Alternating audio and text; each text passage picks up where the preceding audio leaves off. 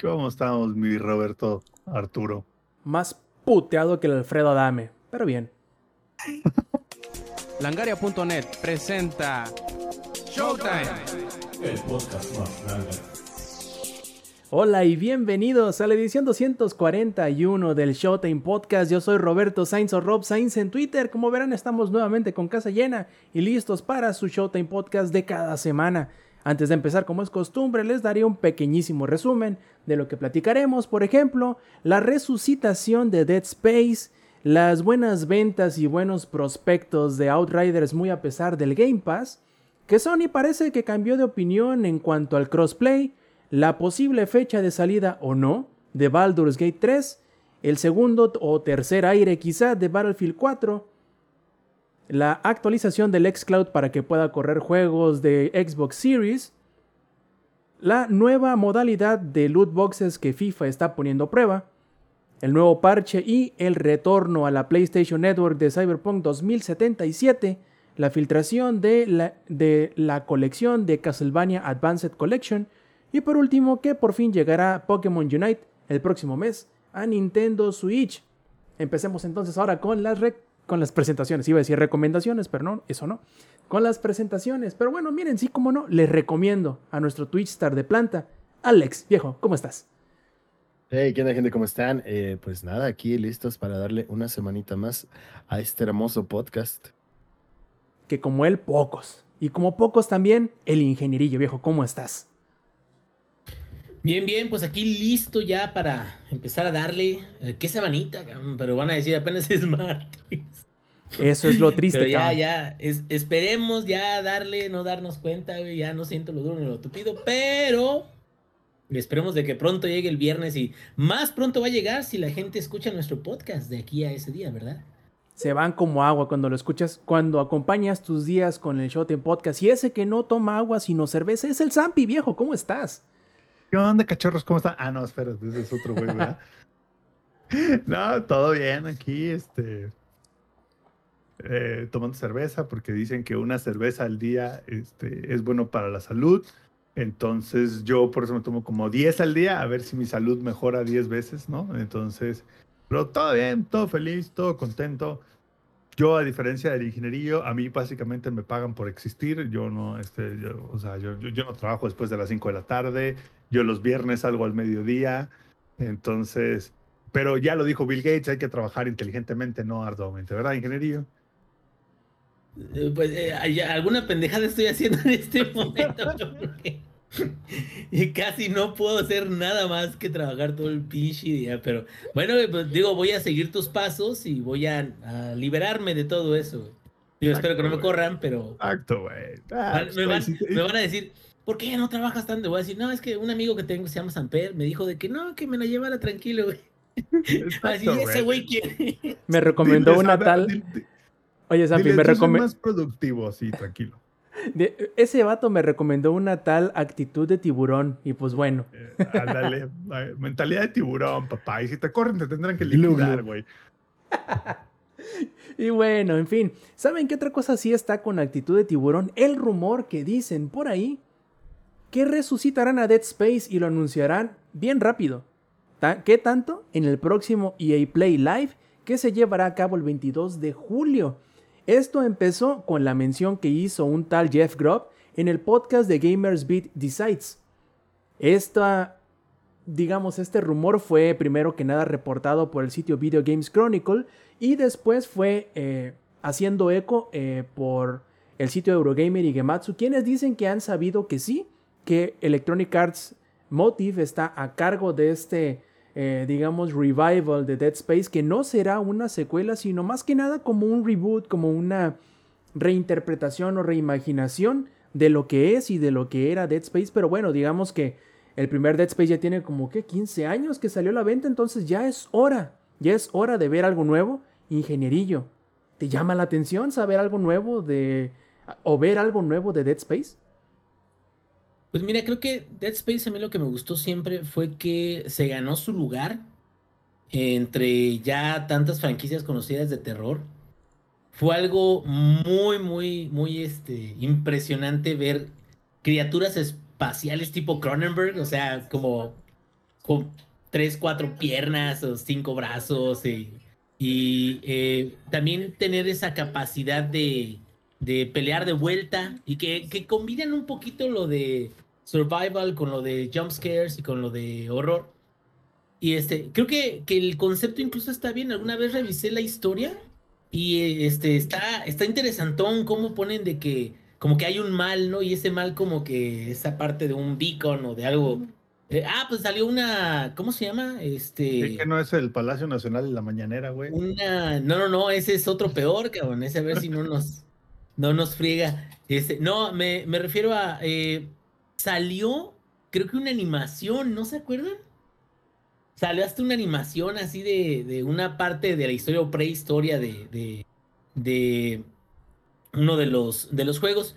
Lo que sí creo es de que ya la segunda y la tercera entrega se enfocaron más en lo que era ya los demonios internos combinado con lo, con lo real del personaje principal, que incluso ya no sabías la diferencia entre lo real y lo, lo, lo que ese cuate tenía en experiencia dentro de su cabeza. Entonces, yo creo que un, soft reboot estaría bien, pero no me gustaría ver que el nombre de Dead Space de plano fuera completamente ajeno y nada más fuera otro reinicio de una franquicia de terror en el espacio, porque pues ya tiene su lugar ganado, entonces y si no está roto, pues no lo arregles, ¿no? So, sobre todo, fíjate que yo me acuerdo mucho cuando salió el Dead Space 1, mucha gente aplaudió la, la parte innovadora del juego, de, güey, se ve increíblemente bien. Tiene una muy buena historia. Sí da, ahora sí, que sí da miedo. Y aparte, creo que era uno de los pocos juegos, o es uno de los pocos juegos que no tiene HUD, o sea, no tiene HUD. Porque no sé si te acuerdas que en la espalda del brother, ahí es donde Holograma. viene la vida y en el holograma está la munición y no sé qué. Entonces, como que es. No, pero hasta tu menú, hasta tu menú, abres tu menú del juego y realmente lo que hace es de que acerca la cámara en, en tercera Ujú. persona y abre como un menú holográfico como si lo estuviera viendo Isaac, creo que se llama. Exacto. el- Sí, Isaac. el personaje Y le- le hace como así y, y como Obi-Wan, we need your help, así sale, güey.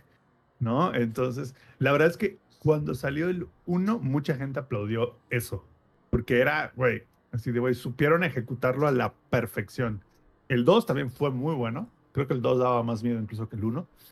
Y el 3 fue ya más flojo. El 3 ya le pusieron como que más acción, más, este, de hecho tenía cooperativo el 3. Pero a lo que voy es que incluso el 3 que metió cooperativo y metió acción, no se salió de la fórmula de lo que era Dead Space. Entonces, ojalá, como dice el Inge, EA no nos sorprenda diciendo así como... Que los "Bueno, creo es- capaces, ¿eh? Los creo capaces de Dead Space reimaginado por completo. Y de Dead Space Battle Royale, güey, ¿no? Sí. Imagínate una mina espacial, 100 mineros y un titipuchal de, de zombies espaciales. Y solo cabe uno en el carrito de salida, ¿no? Así. No mames, que nos contraten ya, ¿no? Pinches ideas. Pero pues, la verdad es que yo creo que sí hace falta ya de nuevo algo de Dead Space. Porque digamos que Electronic Arts ya se, como que se estaba cayendo en su propio vicio de solamente hacer tres juegos. Que era este Battlefield. Que era el, el FIFAs. Y luego el, el Madden. Y bueno, claro que tenían más juegos, ¿no? Pero digamos que eran los que siempre estaban constantes y como que yo creo que la emoción que al menos antes había para Electronic Arts, en el sentido que como tenían más juegos, de menos la gente se emocionaba por, por ver qué era la novedad que iban a traer próximamente, fue cayendo poco a poco a medida que iban eh, sacando de circulación esas otras marcas, esos otros juegos y franquicias que no eran los principales. Por ejemplo, este, a Dead Space nunca lo dejaron eh, florecer como debería. Tanto así, de hecho, creo que nunca platiqué del libro que hizo, del último libro, el más reciente que, que sacó Jason Schreier, en donde precisamente habla de la caída de, de lo que anteriormente era, o bueno, lo que conocíamos como eh, Visceral Studios, que, que eran los que empezaron a sacar a, a- a Dead Space. Digamos que los empezaron a rinconar, porque aunque tuvo buenas ventas el primer juego, nunca llegó a esa meta que o ese punto en el que los eh, ejecutivos les permitirían darle como que la rienda suelta y sobre todo para el tercer juego, eh, arrinconaron a los desarrolladores y le dijeron, ok, tienes que, ya que no levantó como nosotros esperábamos, vas a tener que meterle cosas de los juegos que ahorita están, este, o de las mecánicas que ahorita están más en boga, que era la, la cooperación y no necesariamente los juegos de terror, porque bueno, los juegos de terror son un nicho,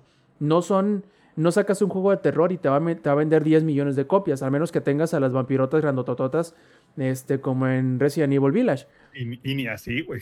Y ni así, o sea, sí vendió muy chido, pero pues bueno, quién sabe. Eh, entonces les metieron así a la fuerza con calzador la mecánica de, de multijugador cooperativo que digamos que no necesariamente lo hicieron malo, pero... Sobre todo, Robs, porque tenían que llenar el espacio que dejó el 2, güey. Así es. O sea, el, para que se den una idea para, y para apoyar el punto del Robs, el Dead Space 1 vendió un millón de copias. Dead Space 2 vendió 4 millones de copias. Y para el Dead Space 3 ya se cagaron fuera del hoyo y vendieron 600 mil nada más. Porque O sea, quién sabe por qué habrá sido, ¿no? O sea, alguien se les metió y les dijo qué hacer en vez de darle chance de hacer lo que ellos querían. Quién sabe por qué no salió como, como todos esperaban, ¿no? O sea, sabe Y- y- cosas sa- de la ¿sabes vida. cuál era el, el target que tenía EA para Dead Space 3? O sea, EA dijo, para que Dead Space pueda seguir, necesitamos vender 5 millones de copias del 3. Y no estuvieron, pero ni putísima madre cerca, güey.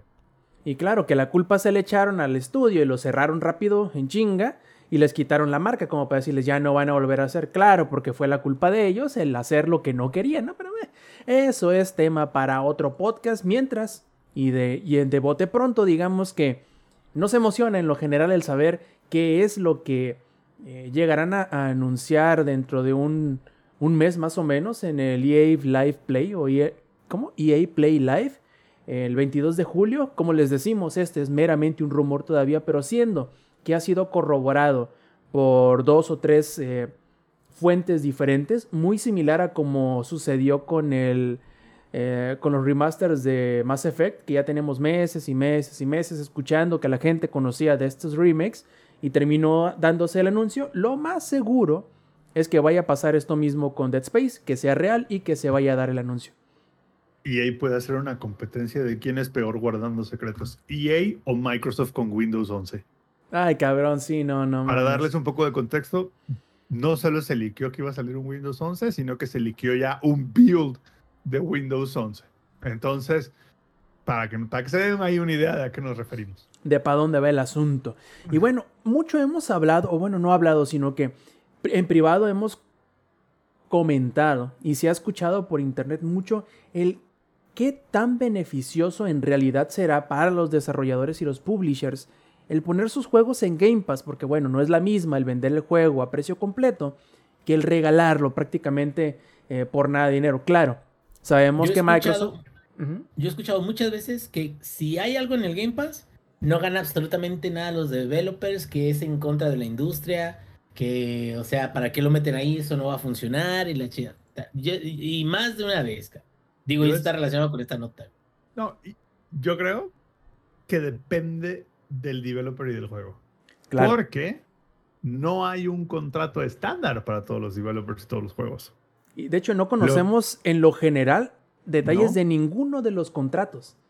Lo que le pagaron a los güeyes de Among Us por tener el juego no es lo mismo que lo que le pagaron a, no sé, güey, a Bethesda por tener sus juegos en su momento y lo que le pagaron a Rockstar por tener a Grand Theft Auto en su momento.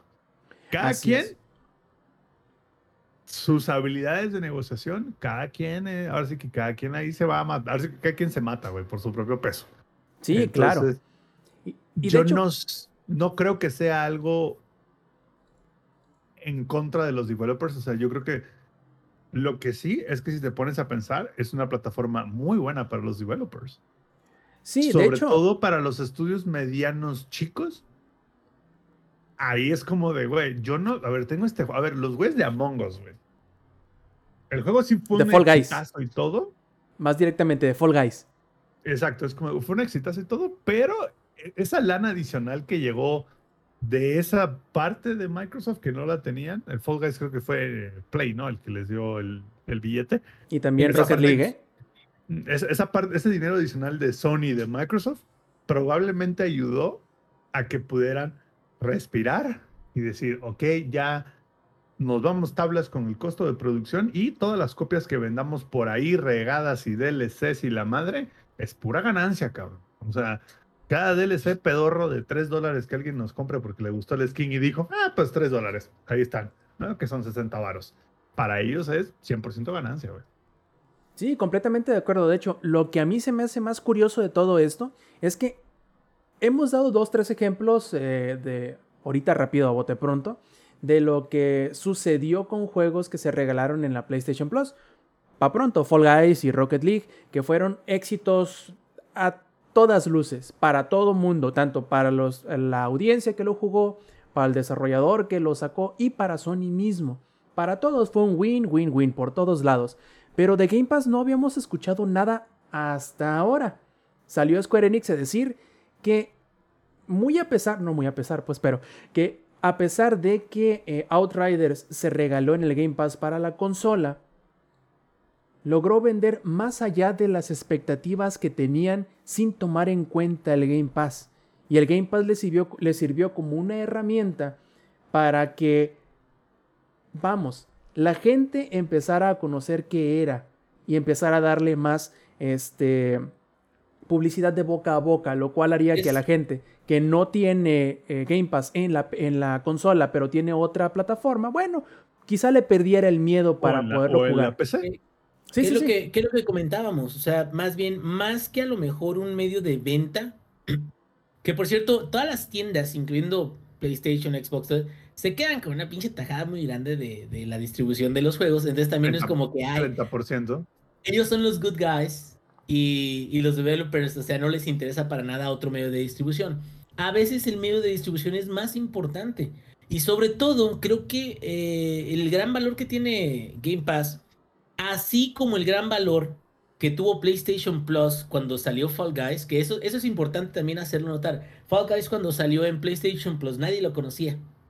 Y fue así de, vamos a estrenar el juego y estrenando el juego, vamos a sacarlo en, en PlayStation Plus. Y Explotó entonces esa madre. el, el- la distribución ahí fue prácticamente, ok, tu juego a lo mejor no lo van a comprar ahorita en este mes. Las personas que estén, que tengan PlayStation y su PlayStation Plus. Pero lo van a jugar millones de personas que están suscritas. Y eso, como dice Rob, o sea, va a ser de, oye, qué chingón es este juego que muchos streamers empezaron a jugar. Y, y- y eso fue una explosión grandísima que les benefició bastante. De igual manera, es, es este, eh, eh, por ejemplo, yo creo que yo no podría haber jugado, eh, bueno, lo, lo tengo ahí todavía. No deja de eso. No, ese, ese, ese fue aparte. Eh, por ejemplo, el, el Dragon Quest, la versión especial está en, en el Game Pass para PC.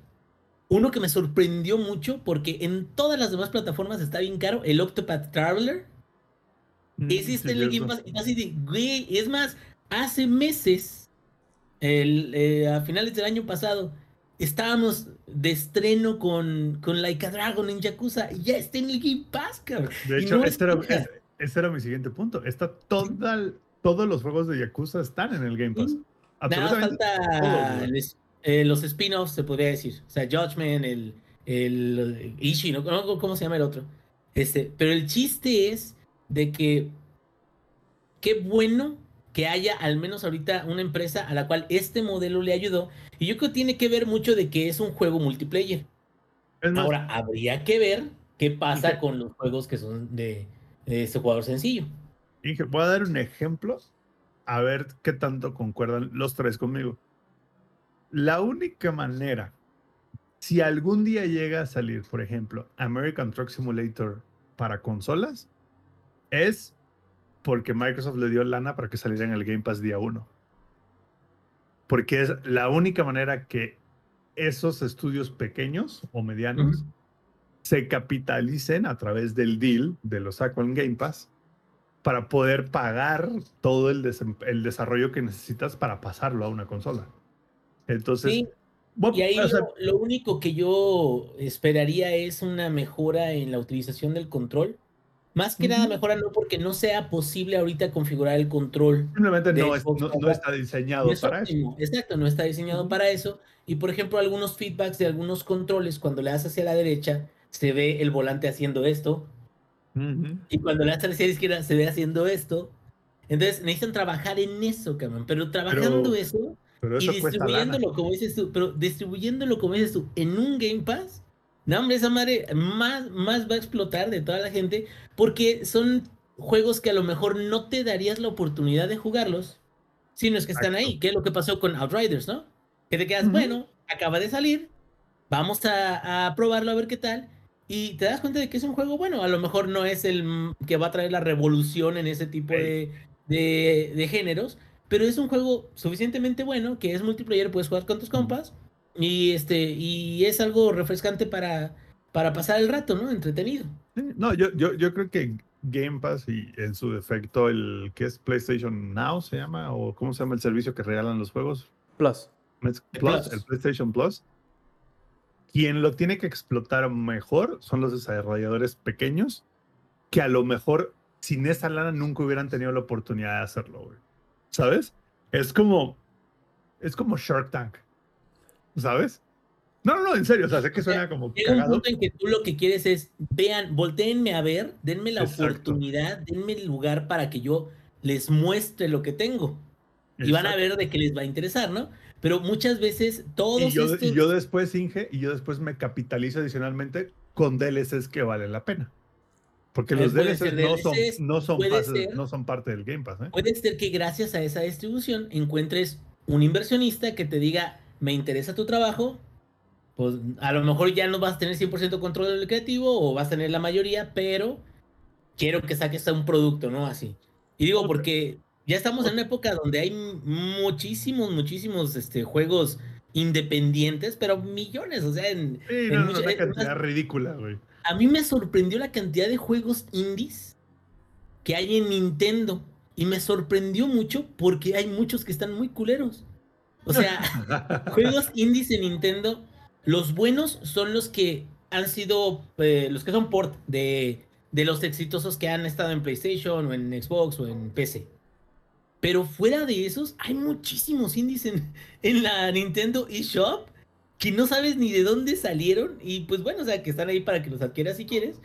Pero, pero es donde te quedas, o sea, ya, ya este, hasta Nintendo teniendo tantas este, aplicaciones así o, o, o tanta distribución, cuando hay mucha competencia, lo que quieres es ser notado. Cuando hay mucha competencia, lo que quieres es tener la oportunidad de que la gente te vea, güey. Es como el, el güey que dice, ay, me voy a ir al estadio y me voy a ir encuerado a correr en medio del estadio. O sea, sí hay veces de que hasta terminando de eso, y aparte de la multa que le pongan o que lo metan al bote, terminando de eso, hasta le consiguen entrevistas en la radio, entrevistas en la televisión y, oye, que saliste ahí con tus pelotas de correr. Sí, sí, la chi-". O sea, hay veces que la gente lo que busca es el exposure o el momento para poder llamar la atención y, y creo que son medios muy buenos estos como para lograrlo, ¿no? Sí, no, te digo. Imagínate, o sea, SCC Software le estoy dando un consejo de a gratis. güey. Hacen partnership con Microsoft. Microsoft le da lana para que su juego esté en el Game Pass día uno. Y con esa lana pagas a tu equipo de desarrollo para sacar el port de Xbox. Obviamente sacas el juego base. y tú lo que simplemente quieres es que todo el mundo lo juegue. La gente que le va a gustar le va a encantar. ¿Y de dónde sacas más lana tú? Pues comprando de todos los DLCs, que tienes como 50 DLCs diferentes, a los cuales todos los tengo yo en la PC y seguramente el Inge también tiene todos. Sí, justamente, Me no, no el le supieran. nada más. Pero los demás ya. Todo, y, y todos valen la pena. Exacto, justo. o sea, a lo que voy es, creo que ya estamos en... a- Ahora sí que hemos, el, el ciclo de los videojuegos ha cambiado mucho, ¿no? Antes era como de pagabas el juego y te daban el juego completo, no existían los DLCs. Después pasamos a pagas y te dan el juego y los DLCs complementan el juego principal. Después llegó Ubisoft EA y dijo, pagas el juego, te damos el juego a medias y los DLCs completarán el juego, ¿no? Después pagas, pagas el juego, te damos una cuarta parte del juego y el Season Pass es lo que realmente hará el resto del juego. Y creo que ahora ya estamos entrando en otra etapa, que es vamos a buscar de qué manera puedes jugarlo por el menor precio posible, darte la mejor experiencia y los DLCs es porque te encanta el juego y vas a gastar hasta el último perro centavo que tienes en los DLCs, pero porque te gusta el juego, no porque necesitas los DLCs para, para terminar el juego, cabrón. Sí, de hecho, Como es, es una muy buena estrategia. Extender la experiencia, ¿no? No es, Exacto, como pero- sentir, no es como sentir que te están entregando algo que te faltaba en el DLC, es simplemente extender lo que ya conoces, pero de una Exacto. forma que te, te llame la atención, que sea único. Que, que eso fíjate que pasó mucho con los juegos entre 2015 2017. Pues en ese lapso, sí, sobre todo EA Ubisoft entregó varios juegos que el DLC se sentía como que algo que debió haber estado en el juego. Pasó poquito con Mass Effect 3, por ejemplo. Ese es un gran ejemplo, ¿no? Que digo, tuvieron que regalar el DLC porque la gente se puso como loca pero su plan original no era regalar ese DLC, su plan original era cobrarte por ese DLC, no lo tuvieron que regalar porque la gente, bueno. Yo nunca entendí, digo, no es que no estuviera entretenido, pero nunca entendí por qué prefirieron darle multiplayer a meterle más al single player ese pinche juego. Bueno, ese es otro, otro, otro caso de otro podcast, pero yo creo que el punto aquí es, estamos entrando en un ciclo nuevo dentro de cómo hacer rentable los videojuegos, ¿no? Ya estamos entrando en un ciclo nuevo. Estoy esperando que ya se acabe el ciclo de las loot boxes con todas las regulaciones que le han puesto los gobiernos. Probablemente terminemos de ver esta onda de los loot boxes que fue una época oscura, güey, que el peor ejemplo de todos fue el Battlefront 2, que le fue de la mierda. FIFA es el peor ejemplo del, de loot boxes. Creo que el ahora vamos poco a poco avanzando al siguiente paso, que es, vamos a ver cómo lo hacemos para que lo juegues de la manera que se pueda, así sea regalándolo. Y los DLCs es donde vamos a hacer la lana, pero no porque sea para complementar el juego, sino porque te gustó mi producto y ya te casaste con mi producto. De hecho, ¿Qué? Sapi, hablando de loot boxes, ¿qué te parece si hablamos de la... da- da- Nada na, nada más pasará al punto que es un approach muy Apple-like. Te compras el iPhone y luego te das cuenta que los audífonos funcionan excelente con el iPhone. Y luego te das cuenta que el Apple Watch funciona perfecto con el iPhone. Y luego te das cuenta que la Mac funciona con, perfecto con el iPhone. Y que todo el ecosistema está integrado. Eso creo que para allá van poco a poco también los videojuegos. Pero bueno, terminando ahora sí que con los loot boxes, Rob. Sí, completamente de acuerdo con lo que dices, pero hablando de loot boxes, mira, entremos a... Y también tomando en cuenta el, el- el hecho de que hablas de cambiar de negocio, cambiar de estrategia, cambiar de forma de cómo no solamente ofrecer, sino jugar los juegos. Ahora parece que Electronic Arts por fin, bueno, no por fin, pero está como que remojando, este, o, entrando así medio eh, tímidamente en la, en la piscina del cambio ahora con nuevas loot boxes que te permiten ver el contenido de lo que te venden. Vaya, no es algo totalmente nuevo, ya lo hemos visto en otros juegos como Counter-Strike, como Rocket League, incluso creo que Valorant tiene una, una mecánica similar. ¿Y de qué se trata? Vamos a suponer que tú, eh, que yo voy a querer comprar una loot box. Si yo le pico a, a- a la loot box y me dice, ok, tienes de aquí a mañana a las 6 de la tarde para comprar esta loot box que te salió al azar. Tiene este contenido. ¿Te conviene? ¿Te gusta? Ok, la compras, ¿no? Pues te esperas a que se vuelva a recargar el sobre y que te dé contenido diferente. Y vuelves a, poner sobre juicio si te convence o no. ¿Inge? Fíjate que, que hay una modalidad que me parece no llega tanto. No llega a decir, estos son los objetos exactos que te van a tocar. ¿Los quieres? O después de dos horas ya se, se resetea, no los pierdes. ¿Qué me quedo? Cuando eso sucede, está, va a estar rara la dinámica, ¿no? Porque qué tal de que te quedas, no, o sea, yo quiero esto en particular. Y lo vuelves a esperar y lo vuelves a esperar y lo vuelves a esperar. X, ¿no? En el caso de Rocket League, lo que hacen es que te dan unos paquetitos en forma como de pelota y cada paquetito tiene una cierta rareza y cada paquetito tiene probabilidad de darte tres tipos de, de ítems, ¿sí? El más culerón, el, el raro y este uno que es de importación, o le llaman eh, al- algunas categorías especiales que tiene. Cada categoría tiene una lista de los objetos que te pueden tocar. O sea, la lista está clara. O sea, te está diciendo, este paquete en particular te va a salir algo de aquí, de, de estas tres categorías. Pero sigue siendo un sistema aleatorio donde te motiva a moverle. Ahora, ahí te va la otra. No necesitas comprar esas, esas este, pelotitas. Esas pelotas vienen como premio de haber jugado en, en este, haber hecho challenges y todo eso. Creo que el problema de EA es que trata de encontrar una forma de complacer a la gente con sus servicios de monetización. Entonces trata de modificar los servicios de monetización para que la gente se anime a seguir comprando, porque realmente si no, no existiría, ¿no? Y está de la verga, o sea, ya no haya cómo hacerle para poner o proponer un, un sistema al cual la gente no le tenga tanta tierra, como que no, no tenga tanta respuesta negativa. Y creo que cuando tienes un sistema que tiene tanta respuesta negativa en general, pues a lo mejor tienes que cuestionarte si, si vale la pena, ¿no? Sí, indudablemente. De hecho, hay que hacer notar nada más que para quienes estén interesados de, entre comillas, sacarle provecho a esta, a esta mecánica en el FIFA, va a ser, al menos por ahora, una inclusión temporal durante un evento que tienen ahorita ah, corriendo en el FIFA 21. No se sabe si esta mecánica volverá después o se implementará de manera permanente en juegos posteriores, pero al menos el hecho de que estén probando algo nuevo, al menos nos hace ver o nos hace dar cuenta que probablemente el miedo no anda en burro, cabrón, entre tanta pinche demanda que le han puesto en Europa y tanto, como dice la ingeniería, tanta caca que le avientan todo el tiempo a las loot boxes. Bueno, algo tenía que ceder y parece que es Electronic Arts lo que van a terminar, quizá no concediendo la victoria por completo a quienes les reclamaron tanta y tanta mala práctica, pero algo, por ahí va, de poco en poquito. ¿Hasta cuál lo, de- lo de Star Wars lo quitaron por completo? Así O sea, es. eh, como lo habían estructurado de inicio. Y nosotros, de hecho, jugamos el Battlefront hace como 6, 7 meses. Y el juego se siente bien raro, güey, porque... Se nota, ¿no?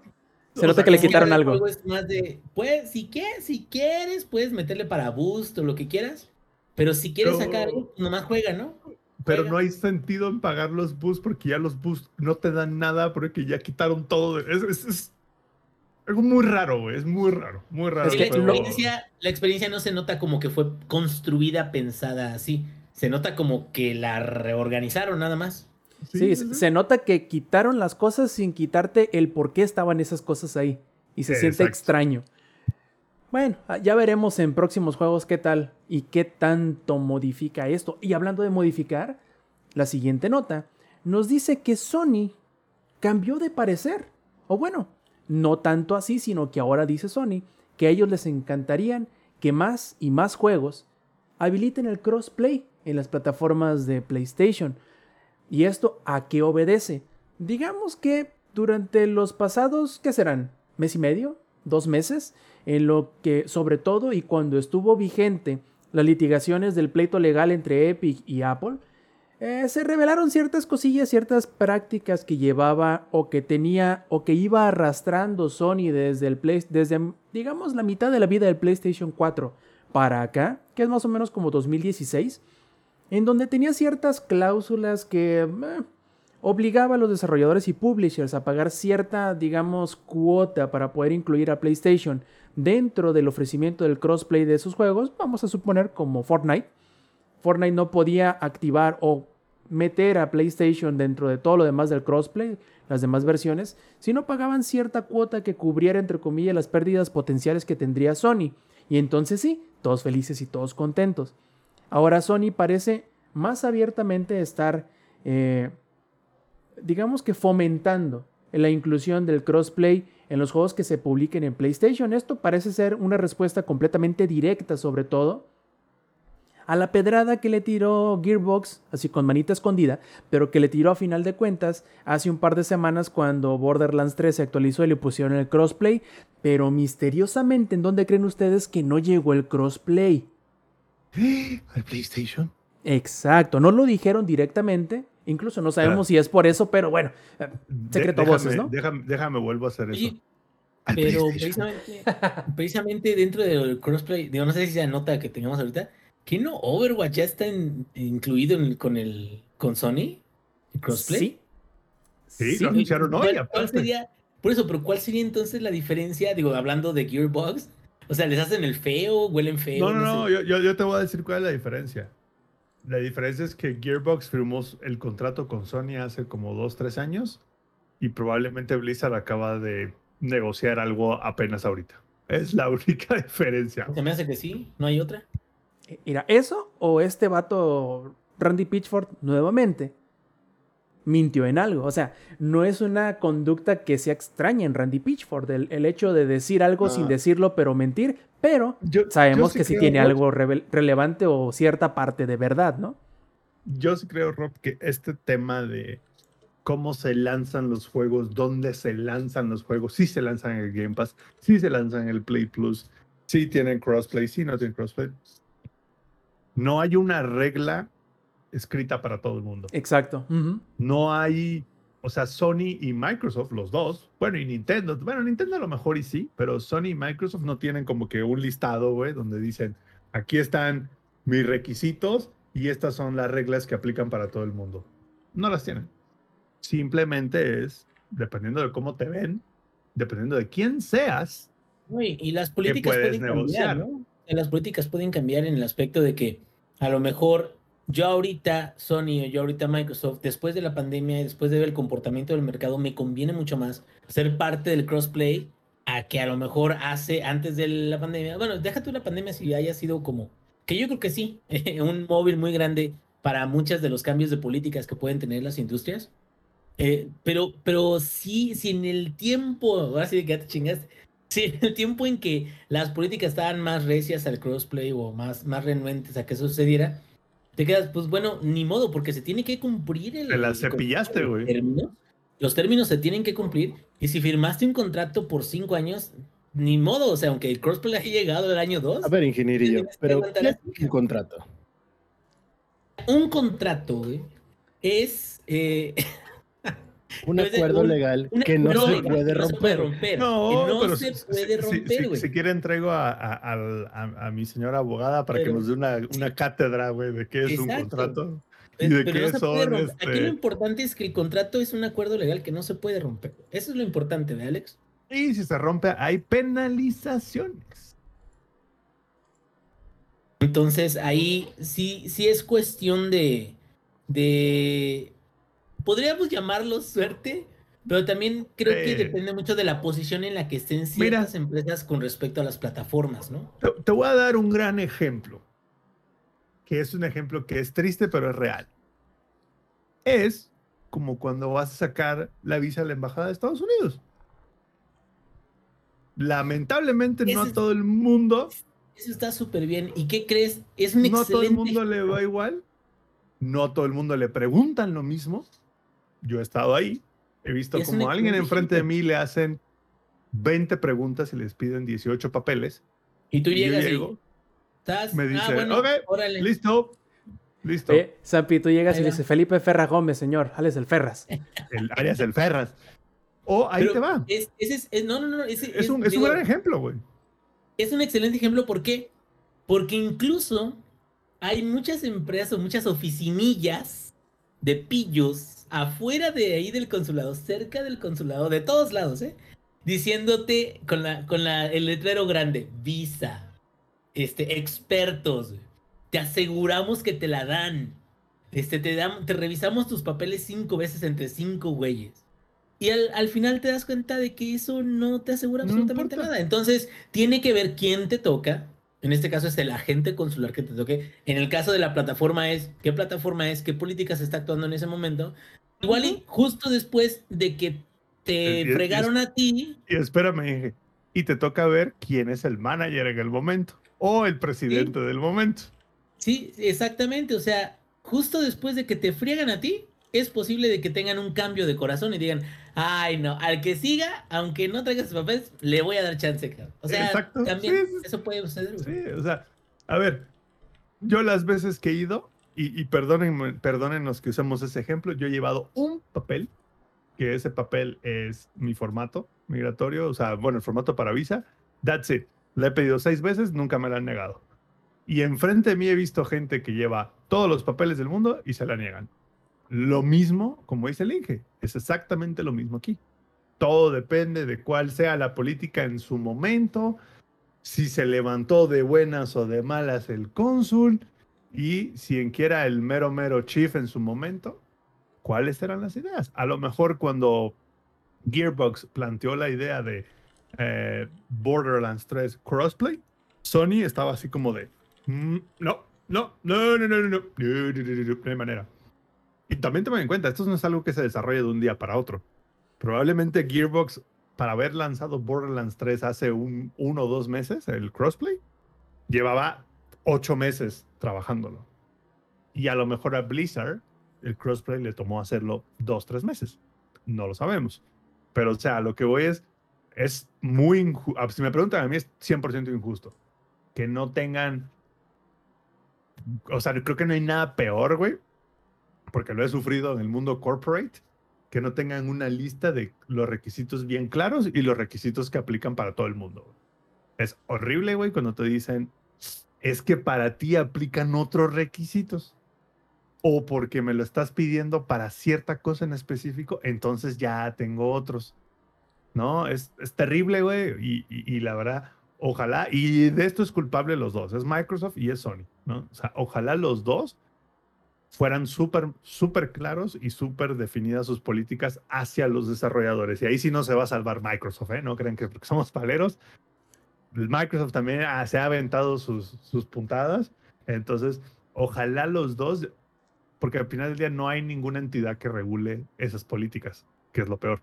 No hay un Pero intermediario. ojalá, Ujú. ojalá algún día, güey, existe un intermediario que diga, a ver, tú como dueño, y creo que el juicio de Apple contra Epic o Epic contra Apple, como lo quieran ver, va a sentar esos precedentes, al menos dentro de la ley de Estados Unidos, en las cuales eventualmente, down the line, en unos años, existirán una, así que una, un checklist de qué sí puedes y qué no puedes hacer, y eso aplicará para Apple, aplicará para Sony, aplicará para Microsoft, aplicará para Google, aplicará para Facebook, donde es así como, a ver, ustedes, si no los controlamos, tienen poder absoluto sobre su plataforma, ¿no?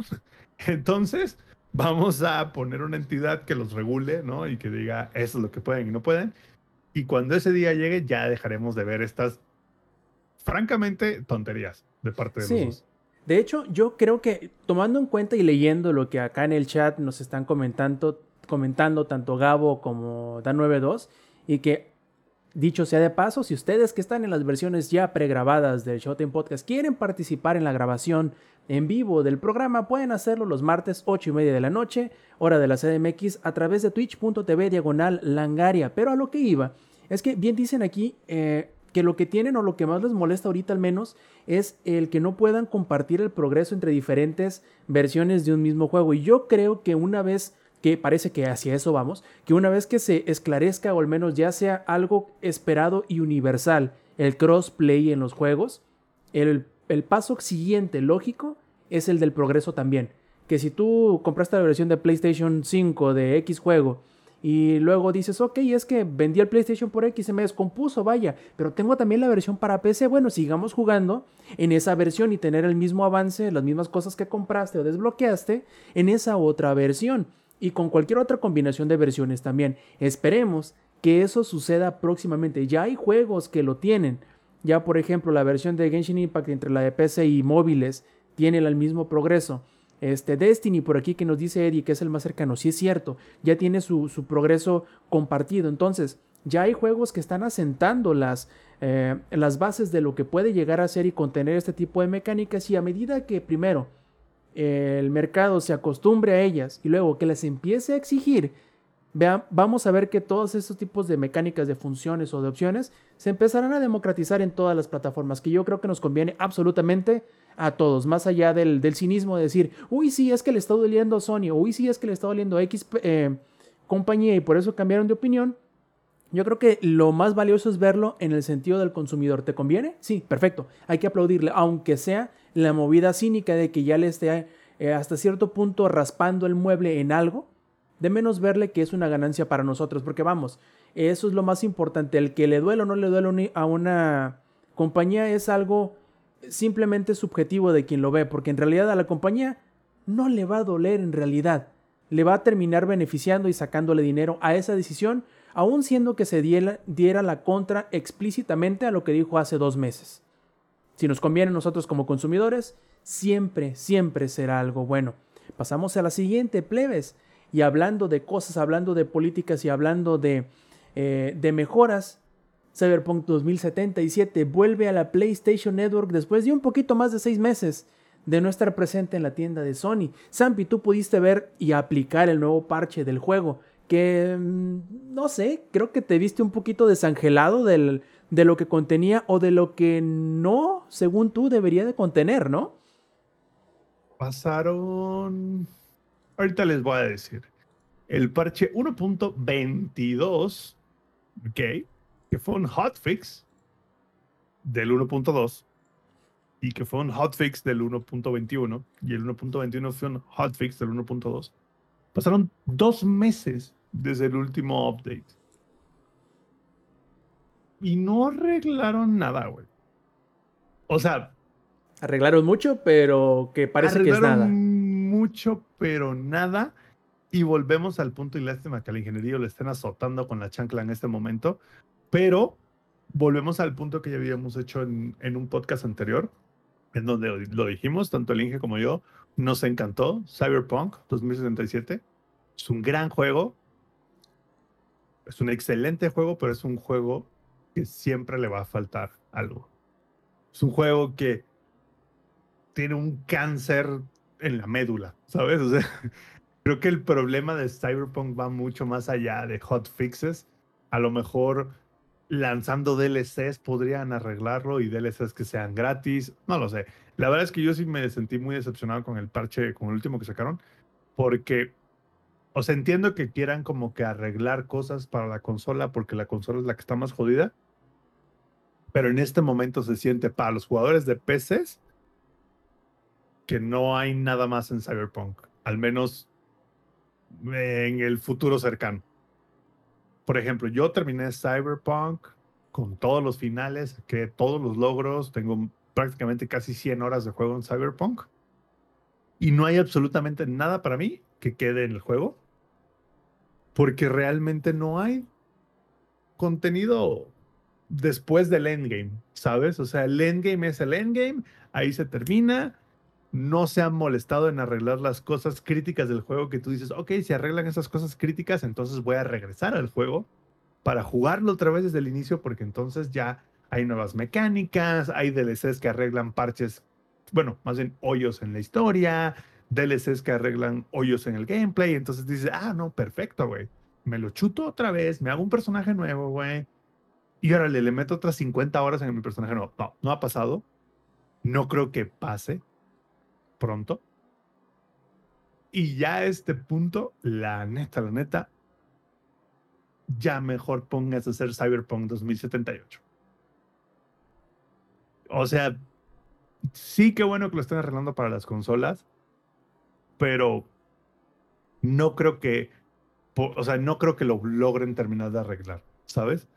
O sea, es como una casa después de un sismo. Por más que, si se dañó la estructura de la casa, por más que le metas lana, la única manera de que la vas a arreglar es tirándola y haciéndola de nuevo. Entonces, yo creo que ellos ya deberían concentrarse en, vamos, ok, sí arreglamos Cyberpunk 2077, sí, sí sale en la Play 4. Anuncio de, Cyber, de CD Projekt Red, estamos ya trabajando en Cyberpunk 2078, porque, güey, el 77 y el Inge, que ya regresó, no me dejará mentir, tiene un cáncer de médula que por ese cáncer de médula le evita que llegue a hacer algo en la vida. O sea, le evita que llegue a su máximo potencial en algún momento. Y los parches, el último parche fue una patada de abogado. ¿Cómo puede ser, güey, que en tu parche 1.23, que estamos hablando de que es un parche siete meses post-launch, sigas arreglando bugs sencillos de quest? De ya no se vuelve, ya no se traba la quest tal. Ya los coches no salen volando y no te puedes subir al coche como te pasó a ti, Rob, en la quest de Dolomine. Estamos hablando que es un juego que tiene siete meses que salió. ¿Cómo es posible, güey, que sigas sacando parches solamente para hacerlo jugable, güey, después de siete meses? Ya, güey, ya. El que lo jugó chingón, lo jugó chingón, y el que no se chingó. Así de sencillo. Sí, yo creo, tú, tú, Zampi, que no, como, bueno, reinterpretando tus palabras y más o menos expresando lo que yo creo al respecto, es que no es que no creamos que se vayan a corregir los problemas que ahorita tiene que, vamos, que van más allá de simples glitches, sino que parece que mientras más pasa el tiempo, la realidad parece apuntar a que eso no va a suceder sino hasta la Definitive Edition. Es que Y lo- sale. Exacto, y lo peor del caso es que ya pasó tanto tiempo que estos bug fixes probablemente y desgraciadamente ya no vayan a ser ni para ti ni para mí, que ya lo jugamos. Y vamos, yo no le saqué todo el contenido, no jugué todas las misiones, no. Tengo muchas cosas por encontrar todavía, pero No, yo, creo que... acabé todo al 100%. Yo no tengo ni un solo quest pendiente. Todo lo Exacto. acabé. todo. Pero yo, yo aunque sí tengo de todas maneras estos bug fixes, no me... No lo veo yo como un motivo suficiente para seguir jugando. Vaya, y yo creo que eso no va a pasar, Zampi, y aunque no corrijan las partes críticas que hay por corregir, sino hasta que se les dé la grandiosa idea de sacar el primer contenido adicional. Porque Que eso es lo que a ti te debería volver. En teoría ya debería de haber salido el primer contenido adicional. Exacto. Pero estamos todavía en la etapa de arreglando bugs pendejos. O sea, ¿y, y qué tan ridículos son? Les voy a leer rápidamente algunas de las notas del parche 1.23, ¿ok? En el- la misión de Space Oddity, arreglamos un, un problema en donde el Open the Package, el objetivo de abrir el paquete, cambia de ubicación. Siete meses después, güey. ¿Cómo es posible? Ahí te va otro. En el geek de Family Matters arreglamos un problema en donde el coche de Juliet desaparece después de completar la quest. For real? Y prácticamente la mitad de las notas del parche, bueno, no, de hecho no son la mitad, como el 80% de las notas son fixes de, de quest y de cosas adicionales que en el roadmap de un juego, a ver, no es como que sea así como de, ay, ¿por qué tienes un, un problema? No, eh, bugs existen, ¿no? El problema es que estamos siete meses dentro de la vida del juego y todavía siguen arreglando bugs que debieron de haber arreglado hace cuatro meses, hace tres meses, hace cinco meses. Y ya ahorita deberíamos estar concentrados en los DLCs. O sea, es para que ya hubiéramos terminado esa onda, pero no puede ser que pasen tres meses y su siguiente parche sea seguimos arreglando las mismas cosas. No hay nada nuevo. No hemos cambiado nada, no hemos arreglado nada de los, de los no existe el término cyberpsicosis para el jugador principal, no hemos arreglado cosas críticas con los vendedores, no hemos arreglado cosas críticas con las mejoras de que le puedes poner a tu personaje, no hemos arreglado bugs tan Crafteo, ¿no? sencillos. El crafteo sigue absolutamente broken, güey, mil por ciento broken el crafteo. El crafteo tú puedes romper el juego, literalmente, haciendo crafteo. En- y no es posible, güey, que lleven siete meses y no lo hayan arreglado. Entiendo, ok, les hackearon la cuenta, güey, y por darle clic a vampiras chichonas en tu área, güey, les robaron toda la información. Güey. Entonces no te des golpes de pecho que tienes eh, que eres el estudio que hace los mejores RPGs. Porque sí, Witcher, punto y aparte, Witcher es una chulada, pero Cyberpunk, y el Inge no me dejará mentir, está años luz de la calidad de Witcher 3. Pero años luz, güey. Y lo De peor del Witcher caso, 3, cromado está esa madre. Digo, y lo peor del caso es que con es bien frustrante porque con Cyberpunk así como que como que levantas la la la ¿cómo se llama? Levantas la alfombra y alcanzas a ver así como que allá a lo lejos escondido en la sombra lo que pudo haber sido y sí se podría llegar al nivel de Witcher, pero ¡ay! tan Pero cerca y tan lejos. Y, y el pelo, güey, salen así. Sí, o sea, Inge, no me dejarás mentir. No hay comparación entre cuando salió The Witcher 3, el estado en el que estaba The Witcher 3, a el estado de Cyberpunk 2077 cuando salió. Y No. siete, siete meses después de- del lanzamiento de The Witcher 3 contra siete meses después de Cyberpunk. Parece Sí, que lo y hicieron es- dos que es- estudios diferentes. Exactamente, lo difícil es imaginarse que es el mismo estudio. Eh, lo complicado, creo que de, de de Cyberpunk fue pues el hype que el mismo estudio le dio, porque nadie, os digo, o sea, entendemos de que retrasaron que dos veces, o sea, hubo dos retrasos mayores del juego. Como tres, ¿no? Ya lo, querían, ya lo querían sacar eh, dos o tres veces, y ya lo querían sacar, ya lo querían sacar.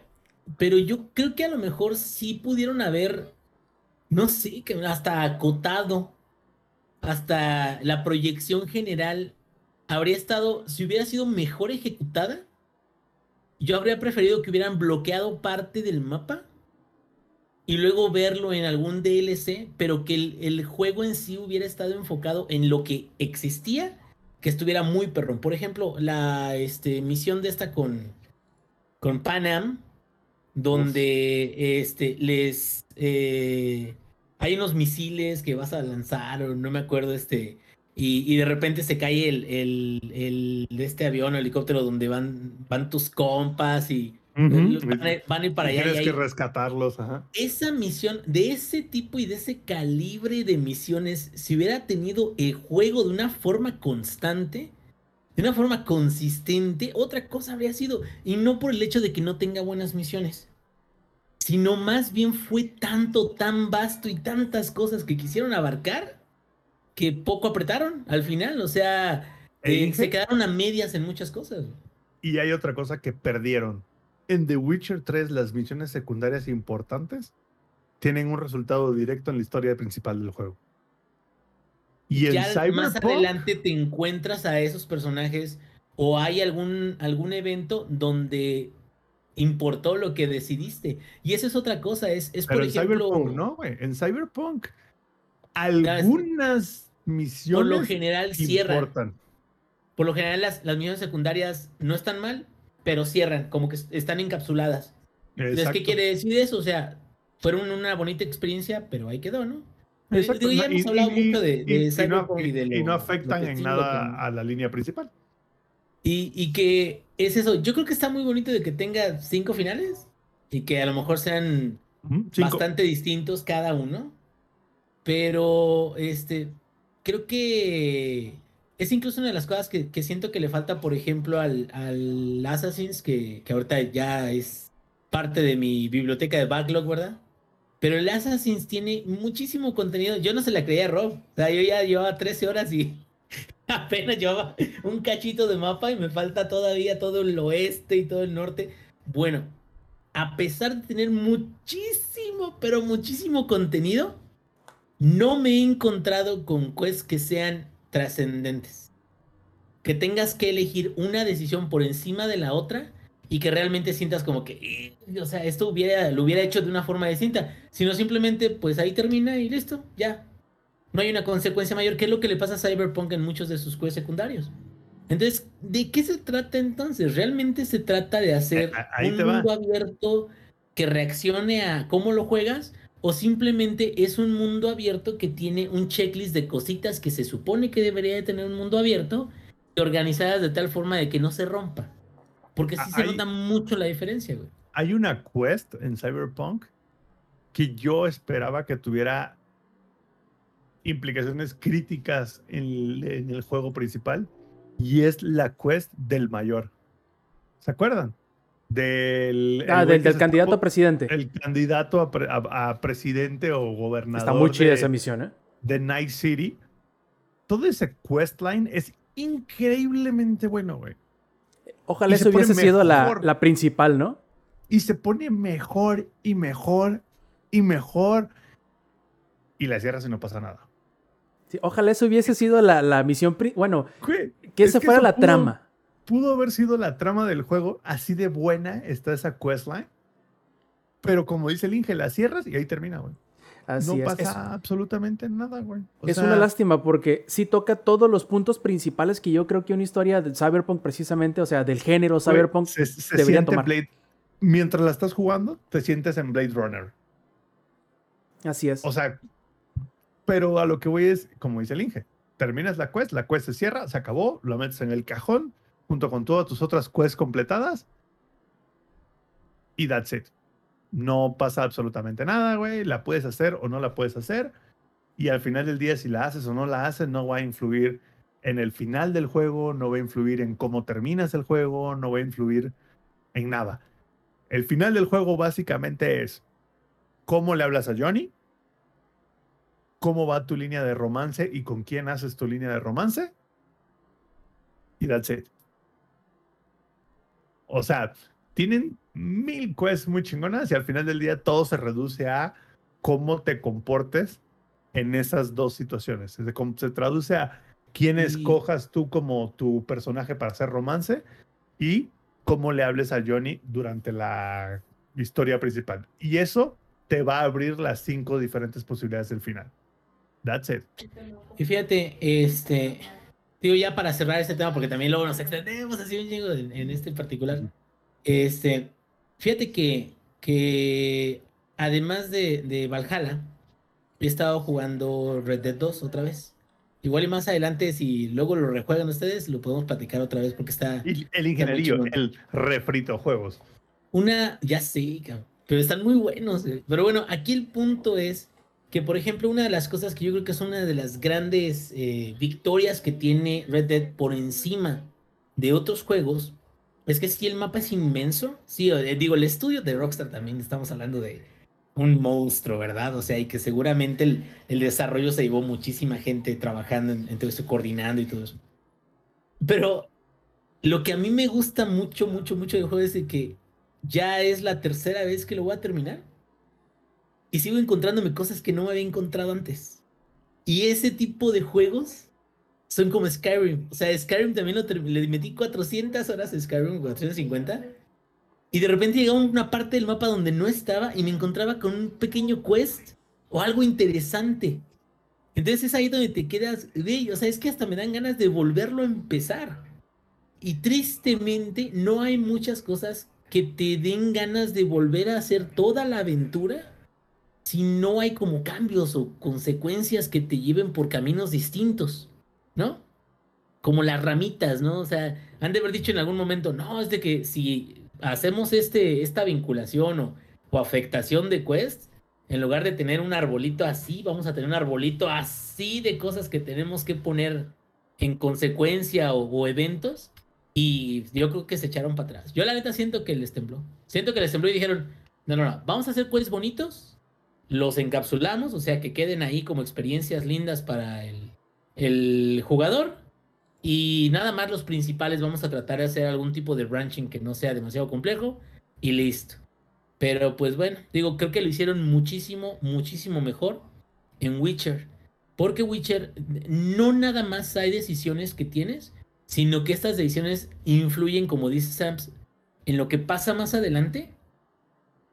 Y no es nada más como un sí o no, matan o no matan a la persona con la que decides sí o no.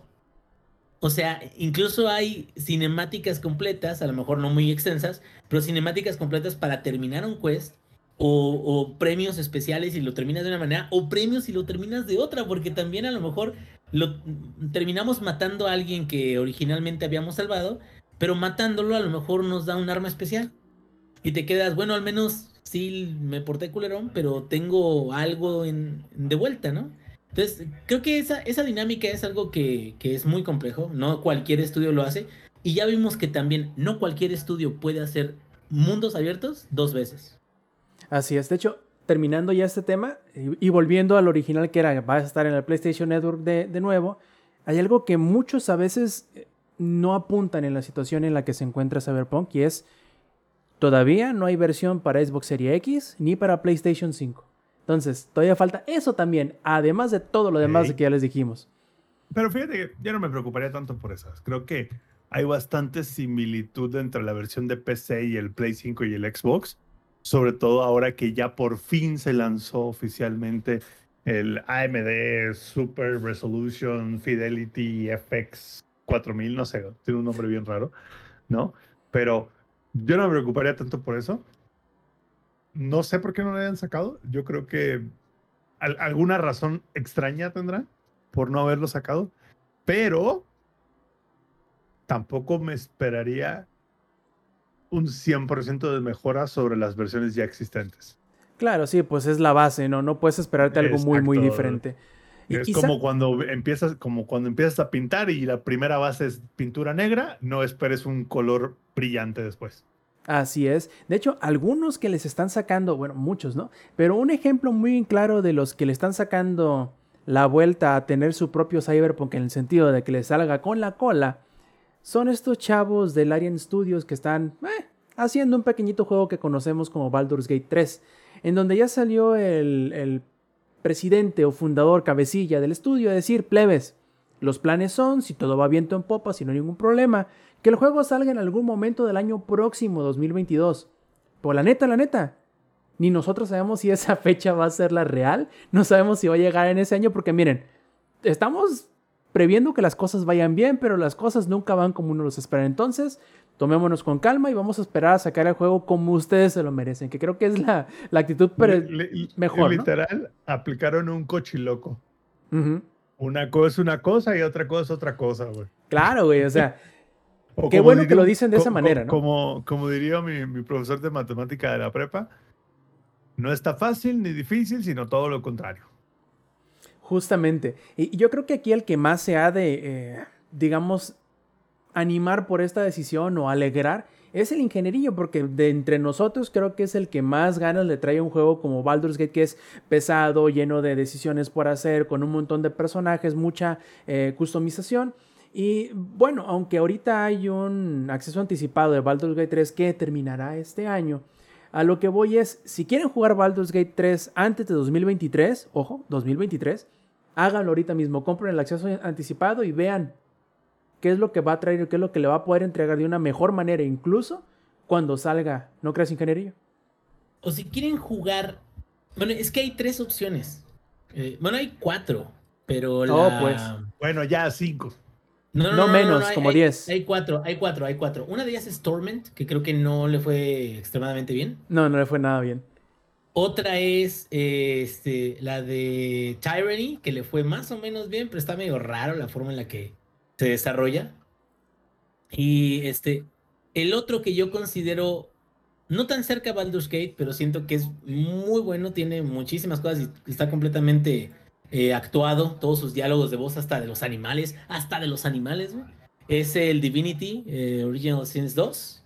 Que digo, no es muy similar porque ni siquiera es en un universo parecido, o sea, tiene como sus eh, cosas muy particulares, pero también pues es este is- isométrico se podría decir, o sea, Y es de los mismos, Es de es de, de los mismos exactamente, pues ellos van a desarrollar el 3. Y el otro que yo siento que es casi, casi, casi como si fuera, aunque a lo mejor su ejecución no fue de mis favoritas, pero es como si fuera otro Baldur's Gate, es el de Pillars. Mm, El Pillars of Eternity me gustó mucho. Pero hay, bueno, algunos detalles ahí con unas clasecillas como que no me encantó, pero se me hizo extremadamente similar a, a un Baldur's Gate en HD, haz de cuenta. Lo que sí supe es de que la expansión de Pillars no fue extremadamente buena, la del 1. Y el 2 me parece que tampoco le fue así como que dijeras eh, eh, súper genial. Entonces, a lo mejor sí hay que enfocarnos en ver cómo Larian, que fue muy exitoso, no nada más en crear un excelente juego de Divinity, porque está muy, muy bueno, muy grande, tienes una party luego. Me, encantó conceptualmente porque jugarlo es un poquito más complicado, a lo mejor no debía haber metido ahí en esa camisa de once varas. Me encantó el hecho de que de entrada, y se me hizo mucho como este eh, Vampire the Masquerade, de entrada puedes elegir a un personaje que es no muerto. Pero eso significa de que tu personaje tal cual es, es un esqueleto. Entonces, todos los personajes que son no muertos pueden ellos utilizar un hechizo para hacerse pasar por, por humanos normales. Ese hechizo, si alguien tiene una percepción muy alta, te, te puede descubrir. Pero es una forma de jugar donde tienes que constantemente estarte protegiendo de que no te vean y todo eso. Y también, este, la, todo lo que es la recuperación de salud te hace daño. Y lo que te sana es el veneno. Entonces está muy, muy, muy este, elaborado y está muy chingón. Les digo que me recuerda a Vampire the Masquerade del original porque había una clase que podías elegir que era como el vampiro feral. Y tenía mucho poder y tenía mucha, mucho ataque, pero ese en cuanto lo descubrían en la calle, a ese lo atacaban inmediatamente, entonces no podías hacerte pasar. Entonces, ese tipo de cuestiones y detallitos siento que valen mucho la pena. Y el ha sido muy bueno como para capitalizarlos. Y no nada más eso, sino que se ha enfocado bastante, no nada más en el Divinity 2, sino desde el 1 está enfocado bastante a la accesibilidad para controles. ¿Y eso qué quiere decir? Que muy seguramente están pensando que Baldur's Gate, a lo mejor ahorita está en alfa, beta, lo que quieras, pero muy seguramente Baldur's Gate no nada más va a tener una sola plataforma. Va a tener plataformas para el que quiera, cabrón. Y ya a partir de ahí, este, ¿eso qué quiere decir? De que pues podemos ver a lo mejor una entrega en el universo fabuloso de Baldur's Gate y de Dungeons and Dragons, este, que no, que realmente pueda, ahora sí de que es, sí, una gran entrega de Dungeons and Dragons, porque hasta el jueguito de Dungeons and Dragons tiene sus seguidores, pero tampoco no ha llegado al nivel, ya sea hasta de Neverwinter, que Neverwinter salió Neverwinter tal cual, pero antes de eso estaba Neverwinter Nights y fue un- una explosión No en su to- tiempo. No le toques el tema de Dungeons and Dragons al Lex porque se nos altera, güey. Sí, No, sí, le- estalla la no, tacha. Ya está no me en el cuarto sueño, güey. No, para nada, güey, pero no, no me altero. ¿Por qué habría de alterarme por algo tan hermoso como Dungeons and Dragons? güey? Güey, y, y luego lo, lo chido Yo era de que, solo, por yo, ejemplo, yo- yo solo, yo solo tengo un sueño, Inge. ¿cuál? Alguna vez, güey, que, que regalarle al Lex un Oculus para que pueda jugar la- el, como el Dungeons and Dragons en VR, güey. Ah, sí se va a poder, güey. ¿eh? Eh, Ya Sí, está va- el- lo vas a ver llorar, güey. Lo vas a ver de que se va a mear, se va a zurrar, güey. Va a estar, va a estar llorando al mismo tiempo, güey. Va a estar llorando al mismo tiempo, güey. o todo sea, así junto, güey. Así una mezcla va- rarísima, güey. Pero va a ser, Como la, ser peda más culera que he tenido, ¿no, güey? Como, pero- como, exacto, como, no sé si alguna vez les enseñé una peda de- de- que, que tuve con el Lex, en donde el Lex está viendo al horizonte, güey. Así, literal, viendo al horizonte. mimido. Dentro Estoy de un mimido. departamento, güey, viendo la pared, güey. Está viendo la pared, que es blanca y no hay nada en la pared, pero Lex. Güey, ¿tú crees que no estaba haciendo nada, güey? Pero estaba luchando por sobrevivir, güey. Cada célula de su ser estaba, no te mueras, no te mueras en este momento. Bueno, Aferrado, Eso, eso pasa todos los aferrado días, a la vida, güey. Eso Ah, pasa bueno. todos los días. Pero en este momento estabas más enfocado. Ahorita ya te distraes con el Switch un ratito, güey. Acá con nosotros, güey. De hecho, acá dice en el chat de Lex, dice Dan que ya te agarró, dice que has de andar en el Dark Alliance, por eso estás tan calladito, carnal. Te haces la que no nos conoces, güey. No, e- es porque ella es calladita. Ahí está la respuesta ya en, el, en, en pantalla. También, también. De hecho, s- eh, tú, Inge, nada más te hizo falta un ejemplo. Wasteland. Ese sería otro si quieren algo medio similar, quizá no exactamente igual, pero similar también a, a Pues Baldur's es un universo muy, muy distinto, pero sí, es más. Wasteland es más parecido, digo, es un universo distinto y armas y lo que quieras, pero es más parecido a Baldur's que, que el tal cual el Divinity. Yo digo, el Divinity más que nada por el gameplay, porque es un gameplay muy, muy particular de, de, de Divinity. Entonces, vamos a ver si, si se mantiene la tradición de juegos tipo como Pillars of Eternity o si esto va a migrar al universo tal cual de Dungeons and Dragons, de Baldur's Gate, pero con una jugabilidad como la de Divinity, lo cual no estoy seguro de si es buena o mala idea, tendríamos que verlo. De hecho, y bueno, pasando a la siguiente noticia, algo que yo sé que a lo mejor al, al, al Zampi le llamará la atención, sobre todo porque es como que nuestro experto residente en Battlefield, es que curiosamente con el anuncio de 2042, eh, como que toda la perrada se dejó ir de vuelta al Battlefield 4, tanto y tanto así, que Electronic Arts tuvo que volverle a aprender a la máquina ahí para que tuvieran mejores servidores, cabrón, ¿cómo la ves? Bueno, yo jugué Battlefield 4 prácticamente al menos una vez a la semana hasta hace tres años. Es más, yo seguí jugando Battlefield 4 cuando ya había salido Battlefield 5, cuando ya había salido Battlefield 1. Y hay una razón por eso, y es porque el Battlefield 4 es el Battlefield perfecto, güey. Es la mezcla perfecta entre armas, situación, mapa, vehículos, todo se congenia perfecto. Y el Battlefield 2042 que anunciaron simplemente nos da esa nostalgia del Battlefield 4 otra vez, güey. Porque incluso el trailer se basó en enseñar dos, tres jugadas icónicas de Battlefield que se dieron en el Battlefield 4, güey. Entonces, a mí no se me hace así de, ni en lo más mínimo, cabrón, se me hace raro que la gente regrese a jugar Battlefield 4. Es más, lo único que le faltó a Battlefield 4 en su momento, y de haberlo tenido Battlefield 4 en su momento, hubiera seguido vigente hasta el día de hoy, es crossplay y la habilidad de hacer un quick match. Esas dos cosas creo que son lo que en su momento como que medio, mm, digamos, mató a Battlefield en su momento porque salió el Call of Duty, que tenía crossplay y demás. Entonces la gente dejó a un lado Battlefield porque Call of Duty ya tenía esa onda de crossplay y ya tenía esta onda de quick match y demás. Pero si Battlefield 4, güey, tuviera crossplay y quick match, seguiría siendo el Battlefield vigente hasta hoy en día. ¿Por qué? Porque es la fórmula perfecta de Battlefield 4. Así que no me sorprende en lo absoluto, güey, que al momento que anuncian el 2042, sacando jugadas icónicas de Battlefield 4 durante el trailer del juego, la gente regresa a jugar el Battlefield más icónico de todos. Maybe a lo mejor empatado con el Bad Company 2. Sí, Pero lo oye, que voy es, es una joya de los shooters el 4, güey. y, y a lo que yo iba, se me hace que este es, bueno, a mi manera de verlo, es como que el tercer aire de Battlefield 4, porque si no, me falla la el memoria, quinto. Porque si no me falla la memoria, al inicio de cuando recién se, se estrenó, le fue bastantito mal, como que tenía ciertos detalles que no le gustaban a la comunidad y los arreglaron y entonces sí. Sí, más o menos. Después tuvo un segundo aire cuando le hicieron un rework completo a la interfaz del juego. Porque imagínense, Battlefield 4 en PC, tenías que buscar la partida en tu navegador de Chrome. Y ya que habías encontrado la partida en tu navegador de Chrome, le dabas clic y te abría el, el client de Battlefield 4. Y era que te unías a la partida de Battlefield 4.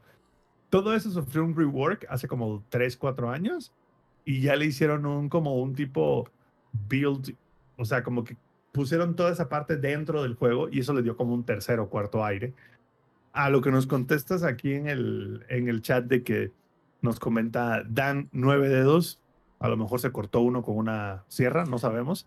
Este, que él siente que, que la razón por la cual el 4 agarró tanta fuerza es porque lo regalaron en Prime.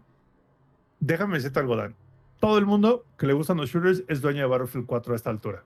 Sí, Ya lo tiene a través de EA Play, ya lo tiene a través del Game ya lo regalaron en Origin, ¿eh? Varias veces. Ya lo, ya lo han regalado. en Humble Bundle, creo, varias veces. Exactamente, creo que te lo daba en el Costco. Este, En es más, que- lo encontró en azucaritas, güey. Ajá, es más, Sí, la otra vez me creo- compré un kilo de tortillas y venía incluido, ¿eh? creo que si te comprabas En la cuatro, ca- servilleta, güey. sí. creo que si te comprabas cuatro caguamas te lo regalaban. No, no, o sea, madre, No le quita su valor. No le quita sí su la valor. distribución- La distribución fue muy así de, órale, para todos, vámonos. exacto, y para todos y donde vamos a hacer dinero es con el Battlefield Premium. ¿No? Sí, Ahí es donde vamos a exacto. hacer lana. Pero creo que Battlefield 4 solo se vendió full price como los primeros dos meses de su vida. Después lo empezaron a. No, no, no, no, no. Es más, creo que era más probable que te saliera el Battlefield, el código del Battlefield 4 para Origin en unos tazos, cabrón, a que tus papas no vinieran aplastadas. Entonces, entiendo que a lo mejor ahorita que lo regalaron en Prime agarró un segundo, un, bueno, como un quinto aire ya. Pero lo que voy es que no creas que hay tanta gente que sabe siquiera de la existencia del Twitch Prime con Amazon Prime. O a lo mejor sabe que existe el Twitch Prime con el Amazon Prime, pero no saben de los perks que existen porque tampoco no es como que le hagan mucha promoción. Ajá. Entonces, yo creo que es más un efecto de vimos en el Battlefield, en el trailer de Battlefield 2042, vimos lo que era Battlefield 4, lo que a todo mundo nos gustaba y lo que va a ser en el futuro. Y por eso tanta gente se regresó al 4 en específico. No al 5, no al 1, al 4. Porque todos esos están en Game Pass, todos esos están en EA Play. Entonces, digamos que la gente pudo haber escogido si se iba a uno de los tres juegos y no, se fueron al 4, cabrón. Tampoco se fueron al mm, Hardline. Que No, también hombre, está ese gratis. menos, cabrón. A ese menos, entonces exacto, ese todavía menos. Pero o sea, lo que voy es, la gente se fue en específico al 4 porque es el OG de los Battlefields, en el sentido de que es quien puso todas las puntos en las is, así como el Call of Duty Modern Warfare lo hizo en 2008, cuando salió 2006, que le puso Seis, creo. todos los, todos los puntos a las is, se los puso. Lo mismo es el Battlefield 4 para la franquicia de Battlefield. Es más, yo recuerdo que el Battlefield 4 llegó a competir durísimo con Call of Duty en su momento y le puso en la madre, porque Call of Duty estaba pendejeando con World at War y jaladas de esas. Y dos detalles. Primero, hay que tomar en cuenta un detallito que a lo mejor no estamos cavilando por completo y es el hecho de que Battlefield 4 salió hace 8 años, ya mero la década de que salió, no es poca cosa. Y segunda, Zampi, andas de mutiladores, da, dan 9-2, no 9 dedos, cabrón. Ya me lo andas dejando sin Ah, mano este vato. cabrón, Ya, ya lo andamos dejando sin manos. güey. Perdóname, Dan nueve, nueve dedos, perdóname. Es más, Dan, deberías de cambiarte tu, tu, este, tu user de Twitch a Dan nueve dedos, porque yo sí dije, ah, a lo mejor se voló un dedo con una sierra, ha pasado mucho, no será el primero, no será el último, ¿no? Entonces, ven, de las cosas que se pierden. Ese comentario es lo mejor, güey. Estoy manco nomás, pero sí tengo los 10 dedos. Ven, aprovecho para hacer el comercial a la plebada que lo ven grabado. Ven de las cosas que se pierden en vivo, ¿no? Podrían de perderse de estas interacciones eh, a- al no verlo en vivo. Pero, pero no, yo, yo, yo sí creo fuertemente eso. Y también hay otro punto. El Battlefield 4, en su momento necesitabas el super maquinón para correrlo, cabrón. Ahorita, creo que tu iPhone lo corre, Rob. O sea, lo que voy es que ya es un gran juego que simplemente todo el mundo lo puede jugar. En su momento no todo el mundo lo podía jugar porque no tenía la máquina, pero los, los avances en la tecnología de tarjetas de videos en los últimos ocho años ha sido ridículo, güey. Ridículo. Ha crecido, o sea, hoy cualquiera lo puede jugar, güey. Hasta en tu Galaxy S8 Lex, ahí lo puedes jugar. Muy Entonces, seguramente. Ahora, ¿qué me alegro yo? Que este, esta fuerza que ha agarrado el 4 solamente significa que el 2042, al menos hasta ahora, va en muy buen camino. Solamente falta que nos esclarezcan ciertos temas del crossplay y cómo va a funcionar su Battle Pass, Game Pass, Premium, lo que sea que le vayan a llamar, porque evidentemente va a tener algo así. Una vez teniendo eso, no creo que el gameplay sea una basura. Pero una vez teniendo bien claro EA cómo lo va a monetizar, yo creo que Battlefield 2042 es la primera vez en 10 años, cabrón, que Battlefield va a poder competir uno a uno con Call of Duty. Sobre todo porque la neta, Call of Duty se medio cagó fuera del hoyo con el Black Ops 2. Warzone lo ha salvado, pero Warzone está 80% basado en Modern Warfare. Entonces creo que este es el momento clave, güey, de EA para revivir esa franquicia, porque la neta se perdió mucho con el 5 y se perdió mucho con el 1. Entonces creo que es el per- momento perfecto, güey, para traer esa franquicia de vuelta y traer de vuelta a toda esa gente que, como yo, que gastó mil horas en el 4 y mil horas en el 3 y mil horas en el Bad Company 2. Sí, completamente de acuerdo. Bueno, Y pasemos hasta al aquí mi siguiente. reporte, Joaquín. Y pasamos a la siguiente. De hecho, que eh, está muy relacionado a lo que hemos hablado en semanas anteriores, en que, bueno, Microsoft parece que le está apostando todo al Game Pass. ¿Qué tanto? Pues bueno, acaba de anunciar hace algunos días en que sus servidores de los cuales dependen el ex, eh, xCloud, por fin van a poder correr juegos de Xbox Series S y Serie X. Hasta ahora el xCloud solamente podía correr las versiones de Xbox One y One X. Ahora ya va a poder correr de nueva generación. Por lo tanto, tú en tu, ahora sí como decía el Zampi, en tu Galaxy S8 corriendo el xCloud vas a poder jugar literalmente el Battlefield 2042. ¿Qué hubo? Ahora sí, O el Forza Horizon 5. o el que tú quieras, el, el- el Flight Simulator. O en probablemente 6, 8 meses podrás comprarte tu Microsoft Gaming Stick, ponérselo a tu tele, güey, y sentarte en tu sala, güey, a jugar Forza Horizon 5, Microsoft Flight Simulator, Gear 5, gastándote probablemente dos mil varos de entre el control y el game stick y that- that's it, güey. Felizmente siendo un esclavo. Exacto, cómo era? obviamente.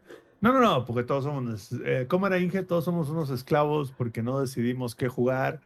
Este, Microsoft nos dice qué jugar, entonces es Y o sea, ya no tenemos poder de decisión, ya jamás son rotos, güey, jamás en la vida nos vamos a comprar nada, porque ahora como está el Game Pass, es, es impensable. Ya sabes, güey, así somos, ¿no? Sí, digo, está bien. Malo sería que, que, que fuéramos, este, aparte, aparte No, de deja de eso. Pass, O sea, no importa, no importa lo que haya, lo que nos obliga a jugar Microsoft, nos perdemos de la experiencia completa del gaming al Ah, no pagar 1600 baros por un esa juego. experiencia. No, esa mil- experiencia. 1800, por favor, Ah. 1800. Sí, güey, o sea, es que no somos gamers, güey. Es que no, no lo somos, güey, porque como no decidimos qué jugar, güey, no decidimos pagar full por el juego, porque no nos compramos la consola en específico que todo el mundo cree que es la consola correcta, nos estamos perdiendo de lo que es el gamer, güey.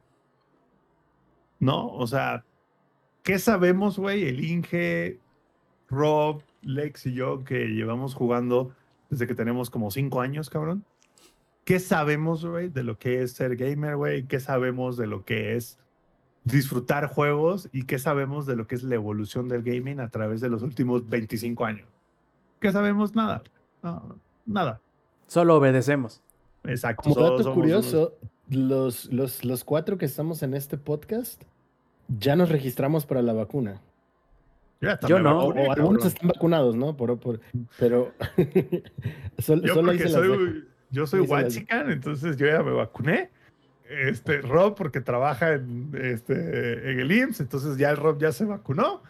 Este, el Inge creo que ya le tocó la vacuna en la ronda de los No. 50, una madre así. No, no, no, no, no, no, no. ¿Y qué crees? güey? Me metí a la página y me dice de que no hay respuesta. Ya me preocupé, Dice el ¿Existo Inge. realmente, güey? ¿Existo? ¿Quién soy, güey? No sé, no sé, ya. La, la página de vacunación ya me, me cimbró todas las bases de mi Te dijo, existencia. güey. te dijo, maldito esclavo de Microsoft, para ti no hay vacuna. Sí, sí, sí, Ya sí, tienes el chip de, Bill Gates, dice. No, ojo, la estrategia del Inge fue declararse como embarazado y por eso ya lo, ya lo vacunaron. Pero Ah, o sea, ¿no, ¿no se podía hacer eso? Yo pensé que ese era la- la- No, el procedimiento. Eh, eh, El Inge dijo, pues que, pues soy como que medio norteño, soy fronterizo. Ah, digo, a pesar de que No, viven no me hicieron caso, por, eh, por- por la zona centro de México, pero el Inge ya se siente norteño fronterizo. Este vato. Y bueno, pasando a la siguiente noticia, a mí me gustaría, creo yo que el más fan de, de al menos esto, que más le podía llamar la atención, es el Lex. Y Lex, ojo, se filtra la, el registro de una colección que incluiría los tres juegos primeros que salieron de Castlevania en el Game Boy Advance. Digo, yo creo que tú eres el más fanático de la serie porque en alguna vez comentaste tú de, de Bloodstained que se parecía a Castlevania, que por eso te había gustado bastante. Ahora, ¿qué te parece que vas a poder jugar la- el Castlevania Circle of the Moon, Harmony of Dissonance y Area of Sorrow? Eh, pues próximamente, como les digo, es un rumor todavía de este registro, eh, pero que todo apunta a ser que sí va a suceder. A mí al menos me parece bastante emocionante. Me gusta, me gustó mucho sobre todo Area of Sorrow, que fue de los tres el que más jugué. Pero Circle of the Moon no estaba nada mal y Harmony of Dissonance tampoco. Entonces, yo, yo me emociono un poquito al saber de esta noticia. Alex, ¿tú qué tal? Eh, pues en general, yo no era muy fan de los de los Metroidvanias, a pesar de que me gusta mucho Mega Man. Y hace no mucho empecé a jugar más y sí me está llamando la atención. Al grado de cosas que no hablamos, por ejemplo, de Light 3, el nuevo juego que presentaron, Replaced, se ve bastante chido y tiene esa mecánica. Entonces, jugar los Castlevanias para saber un poquito más de la historia y creo que es una decisión acertada esto que hacen, porque mucha banda está entrando al fandom de Castlevania por la serie de Netflix. Entonces muchos se quieren saber qué es lo que pasa o por qué las cosas, ¿no? Y es como de, oye, ¿y este personaje qué? ¿Y esto lo otro? ¿Y esto aquello? Entonces creo que están haciéndolo bastante bien desde el punto de vista, este, marketero.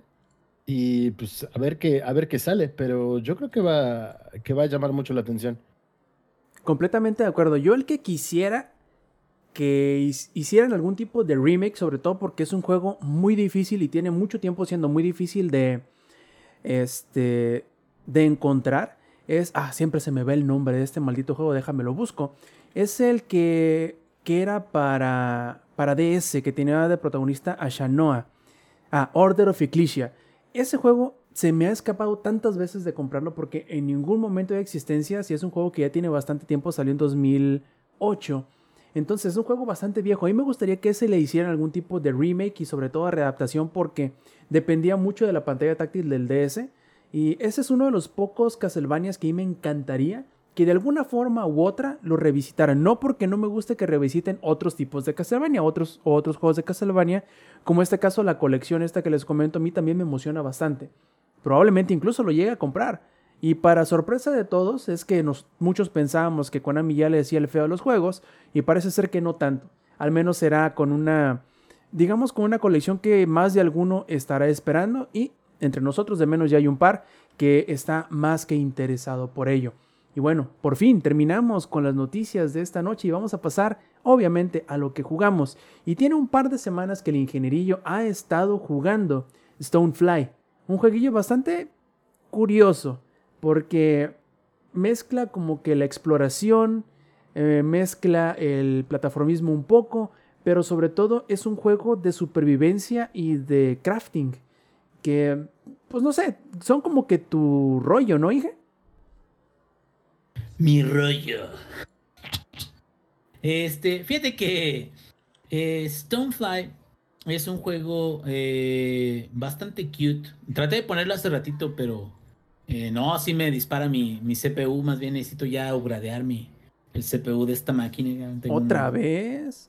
Y si- o ¿Cuál otra vez? Ya tengo tres años con el mismo. Es i5, creo. De sexta. No, ya me, hace falta power, güey. Pero bueno, este, independientemente de eso. Eh, es un jueguito que, sí, tal como lo dices.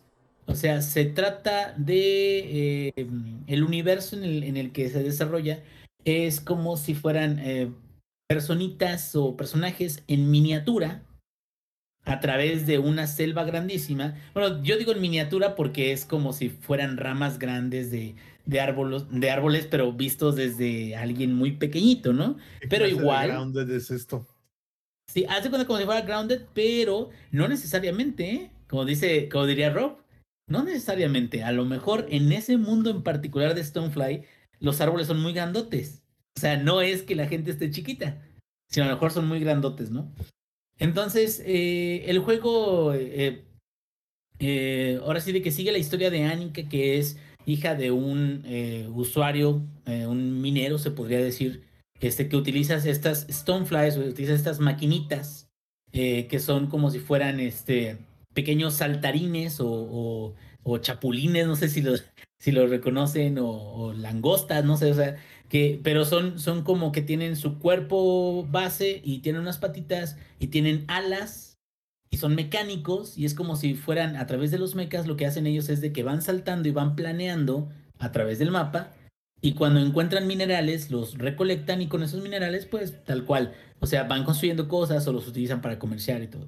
La historia principal eh, sigue a Annika que es una muchachita, es como, es como esas historias de Coming of Age. Es una muchachita que, que por cierto tengo que decir, la, mm, el diseño de, de arte de los modelos me gusta. Parece como si fueran modelos hechos a mano. Lo que siento que está un poquito raro es que el juego en sí parece como si lo hubieran hecho con poquito tiempo. Porque los modelos están muy bonitos. Porque hay ciertas animaciones que están muy fluidas a la hora de los diálogos. Pero no hay voiceover. Y la mayoría de las historias se desarrolla a través de cuadritos de diálogo con un uh, portarretrato de, del que está hablando. Y no hay cambios grandes en la musicalización. En general. Ahora, digo, eh, apenas les menciono esto, pero ahorita me voy a ir un poquito más a detalle. Mientras, hablando de la historia que era donde había empezado, eh, esta muchachita vive con su papá que tiene pues una máquina para poder minar a través de estos bosques gigantescos o, o arbolotes. Y entonces, eh, un día ella trata de conseguir materiales que le pidió que se le habían olvidado, se lleva la máquina, que es como un chapulín, y cuando se lleva la máquina y logra conseguir todo lo que necesitaba, regresa y olvida cerrar el portón donde está protegida la máquina y se la roban. Ay, no. Entonces, ya sé, ya sé, esta juventud, no, no entiendo, están chavos, X.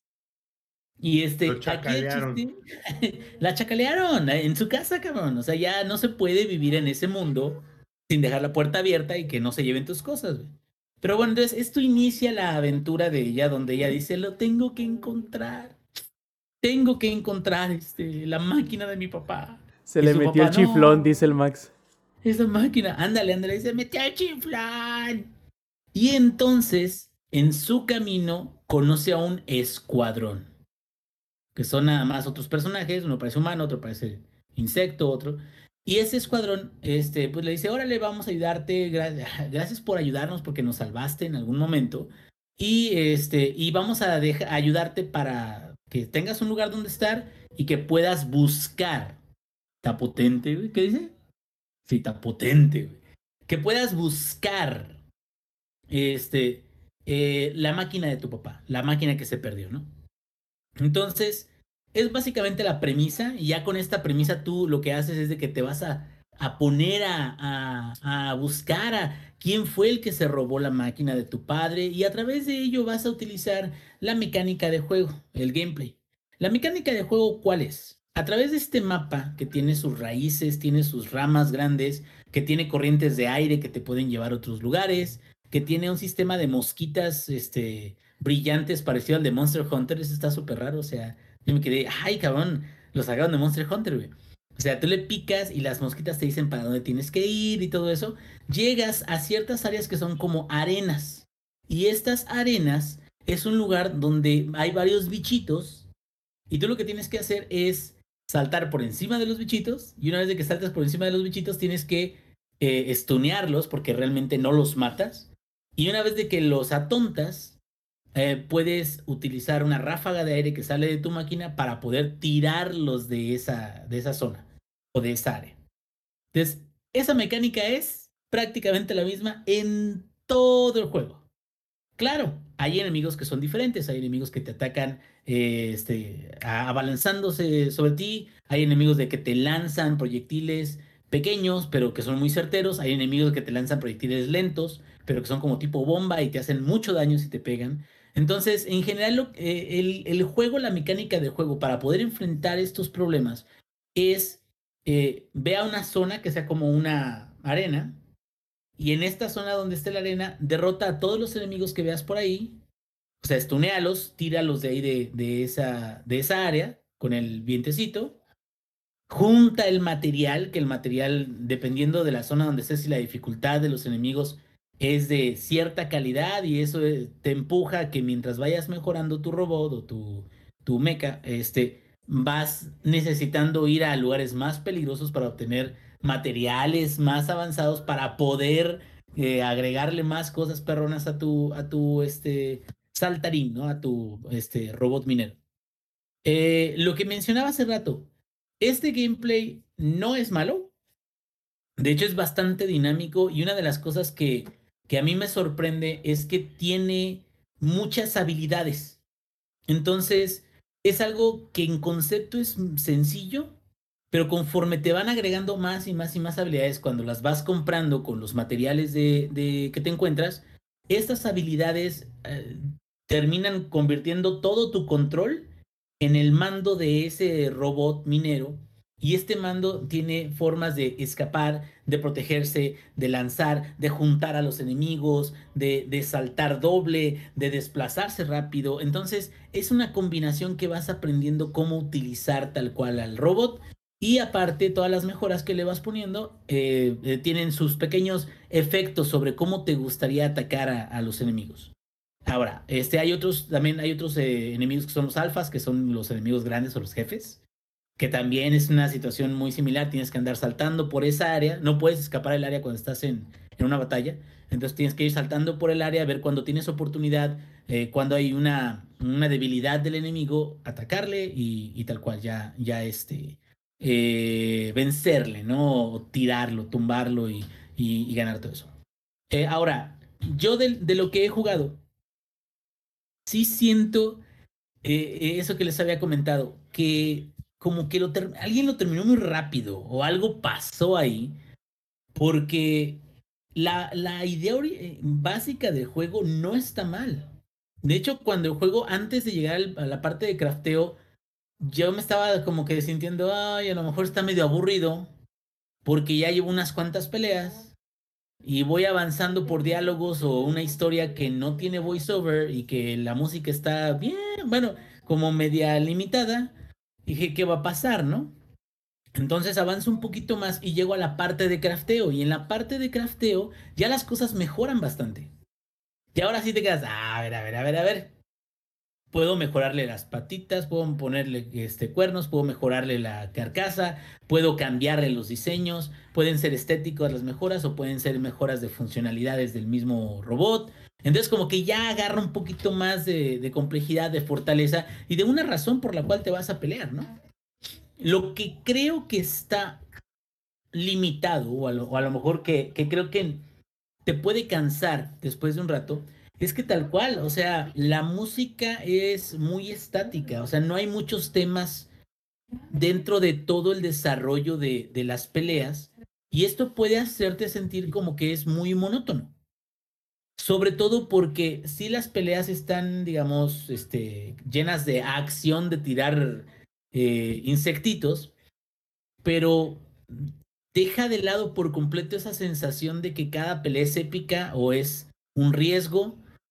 Si tú te caes, usualmente te, te vuelve a levantar, a lo mejor con una pérdida de recursos, pero a mí no me tocó que, que me, me fallara una misión por completo, lo cual no está mal, pero también como que te da, te quita esa sensación de que tienes que volverte mejor, ¿no? Que tienes que volverte más bueno, te quedas, ah, me caí, tan güey, deja, y- o sea, vuelvo a aparecer ahí y sigo peleando, ¿no? Y en el aspecto de las, eh, de la música, sí creo que, que los temas que tiene sí son, tienen un límite tal que, que después de un rato te quedas, ah, déjame ya, pongo otra cosa porque, porque es un, aparte el ritmo es muy constante.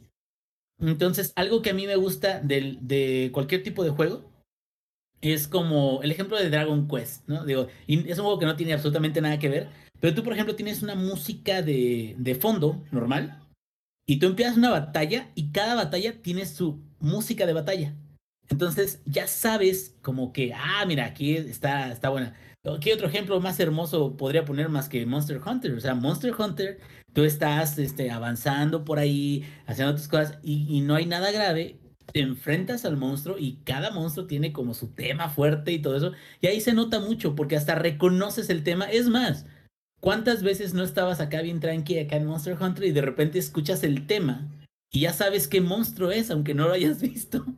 ya te vio, pero sabes, ah, la- un Basilgeuse, vámonos, cabrón.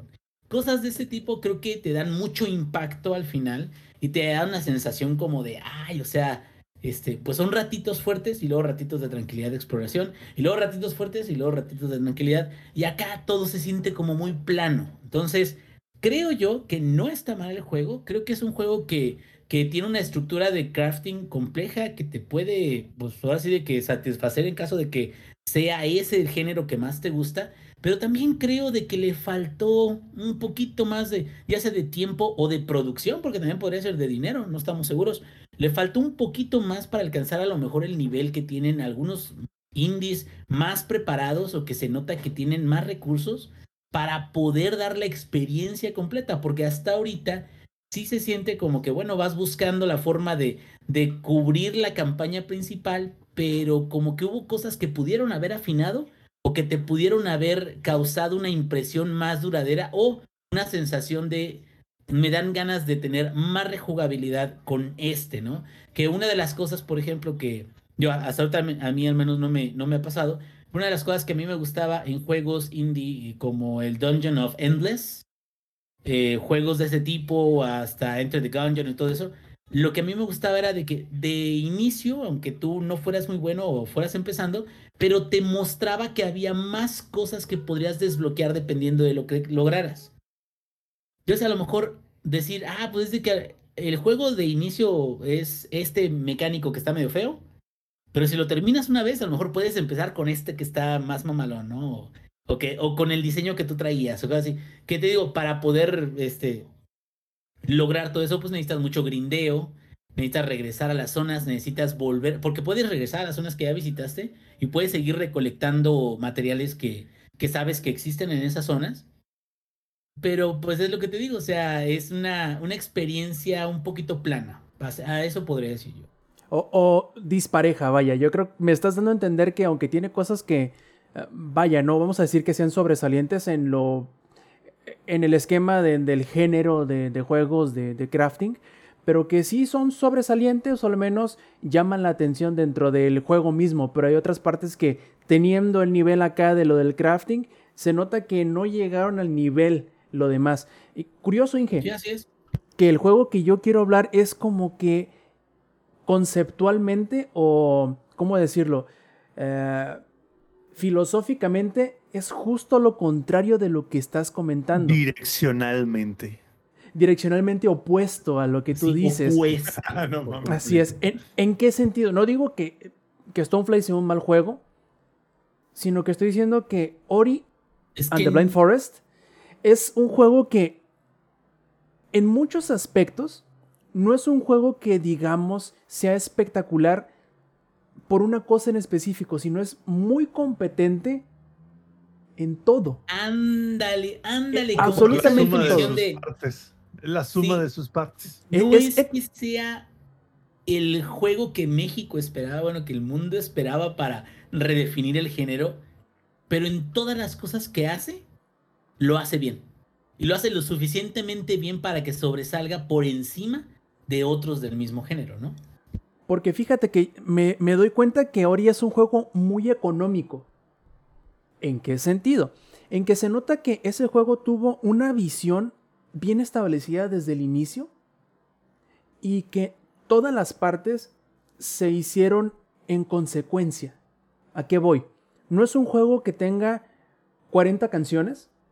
Tendrá si acaso que unas 12 canciones originales, pero todas las canciones toda la música, vaya, en general no canciones, toda la música cumple un propósito muy en específico y que va siempre de la mano de lo visual.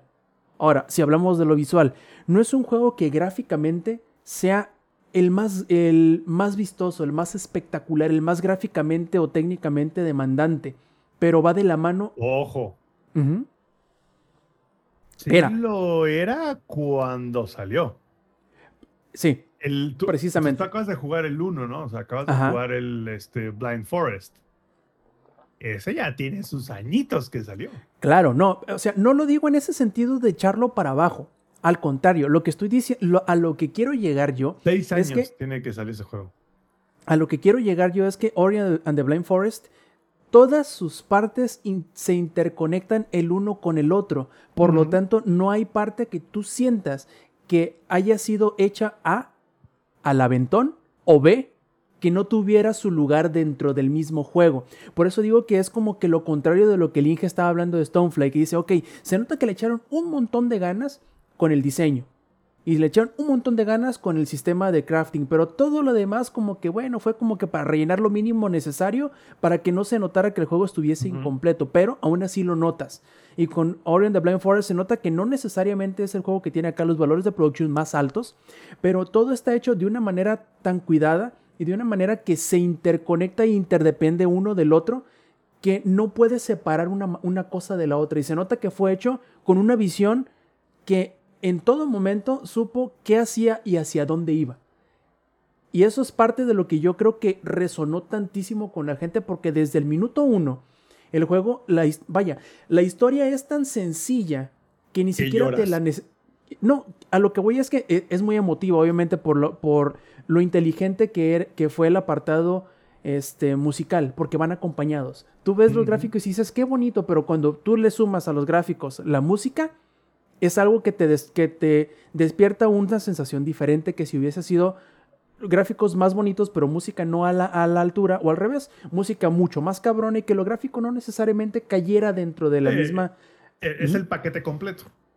Exacto. Entonces, eh, la economía de Ori es increíble porque si te das cuenta, la historia la puedes resumir prácticamente en tres oraciones. Y es todo. Claro, tiene un narrador que te va dando a entender sin decirte directamente qué es el juego. Y lo deja de una forma la historia tan, em, digamos, tan en el aire lo que pasa y cómo pasa y por qué pasa, que puedes tener diferentes interpretaciones de la historia en el fondo, de lo que te están queriendo decir qué pasó y cómo pasó.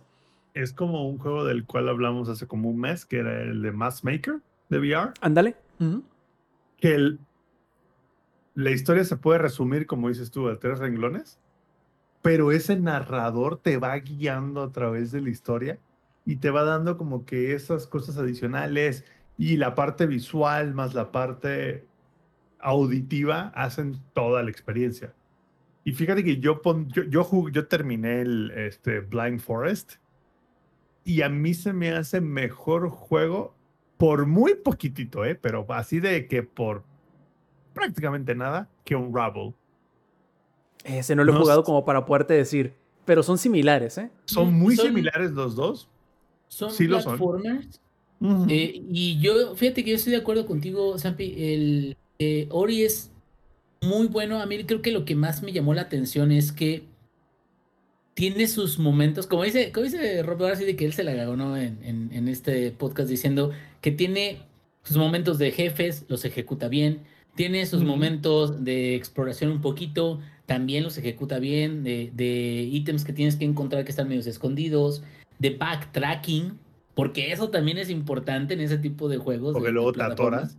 De que te quedes, ah, eh, aquí puedo regresar cuando ya tengas cierta habilidad, entonces al rato me doy mi vuelta, ¿no? Por ahí de, del mapa, ¿no? Que el mapa tiene todo eso.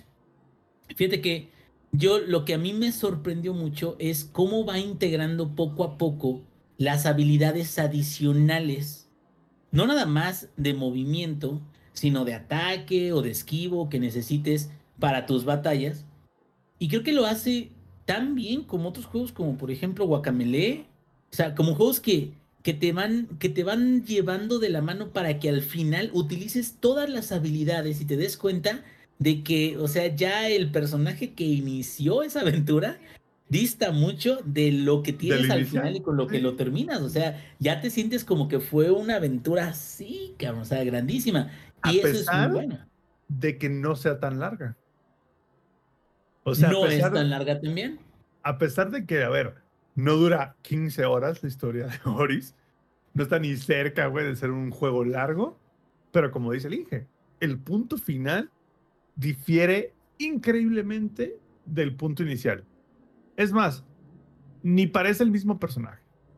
Y no me imagino, Rob, tú que lo estás jugando, me imagino a 4K con tu megatele, lo bien que se ha de ver a pesar es muy colorido también, ¿no? Es Los muy colores colorido. que utiliza están muy saturados, entonces como que ¡guau! Todo exacto, exacto. Es como muy colorido y combina muy bien el tema 2D con 3D. Y si te gustó el arte visual del 1, deja que llegues al 2. Al 2, ajá. Te vas a ir para atrás, güey. O sea, el 2. Sí, de hecho. Toma todo lo que hizo el 1 y lo llevó a un nivel nuevo. Sí, yo tengo muchas ganas de jugarlo. De hecho, sobre todo porque eh, ¿quieres jugarlo o Microsoft te obligó a jugarlo porque eres un esclavo de Microsoft? Híjole, yo creo que me mandaron señales 5G al chip. Ajá. Ese ya, no Sabe, ya no sabe Rob qué es lo que quiere en realidad. Es un pillo, ¿eh? Es un pillo. Y de este, a lo que voy es que eh, Blind Forest al menos se nota que no fue ideado para 4G. Se ve muy bien. Pero hay ciertas partes en que el arte, los assets, no, no dan el ancho para el 4K. Pero en cuanto al ah, el auto HDR que tiene el Xbox Series S y X, sí hace que, como, vaya, Ori es la luz del, del, bosque ciego. Entonces sí hay partes donde explota la luz y se dice que, ah, me quema los ojos, que como, es como debe de ser la cosa. Pero la verdad que sí me emociona mucho el jugar el, el Will of the Wisps. Y fijarme con ese juego que sí estuvo ideado y tiene assets para 4K, la manera en cómo se va a ver más, porque sí, de la manera que yo escuché hablar del juego, que tenía más capas de, de, arte, por decirlo de esta manera, porque eh, Blind Forest creo que tiene como tres capas, que es lo que tienes enfrente de...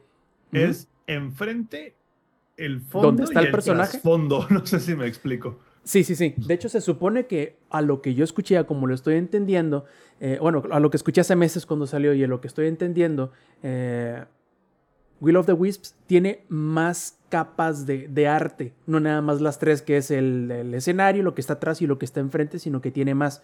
Lo que sí me gustaría ver mejorado en la segunda parte es, no sé si por la misma saturación de colores o por la misma filosofía de que todo fuese como que con el mismo tema, se me hace que ciertos ataques de ciertos enemigos de repente se pierden, porque es el, el, entorno rojo, el enemigo rojo y el ataque rojo, entonces no lo ves, o es el entorno azul, el enemigo azul y el ataque azul, y entonces a veces no lo ves. Lo tienes que distinguir un poquito más por el por la animación que hace el enemigo antes de atacar o por el sonido que hace el enemigo cuando ataca que por estar viendo el proyectil que te avienta. Entonces, yo creo que mientras se mejore eso y sobre todo que sí le vi dos que tres eh, bugs en Blind Forest, aún siendo que es la Definitive Edition, y tuve un hard crash en el momento menos adecuado.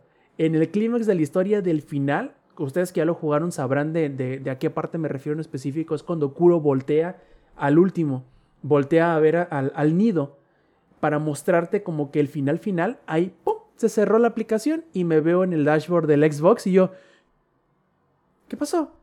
Yo al contrario, ¿no? Como el meme del, del, del, del camarógrafo que se quita la cámara con, con, la lágrima en el ojo, yo todo lo contrario, me quito la cámara y ¿qué pedo?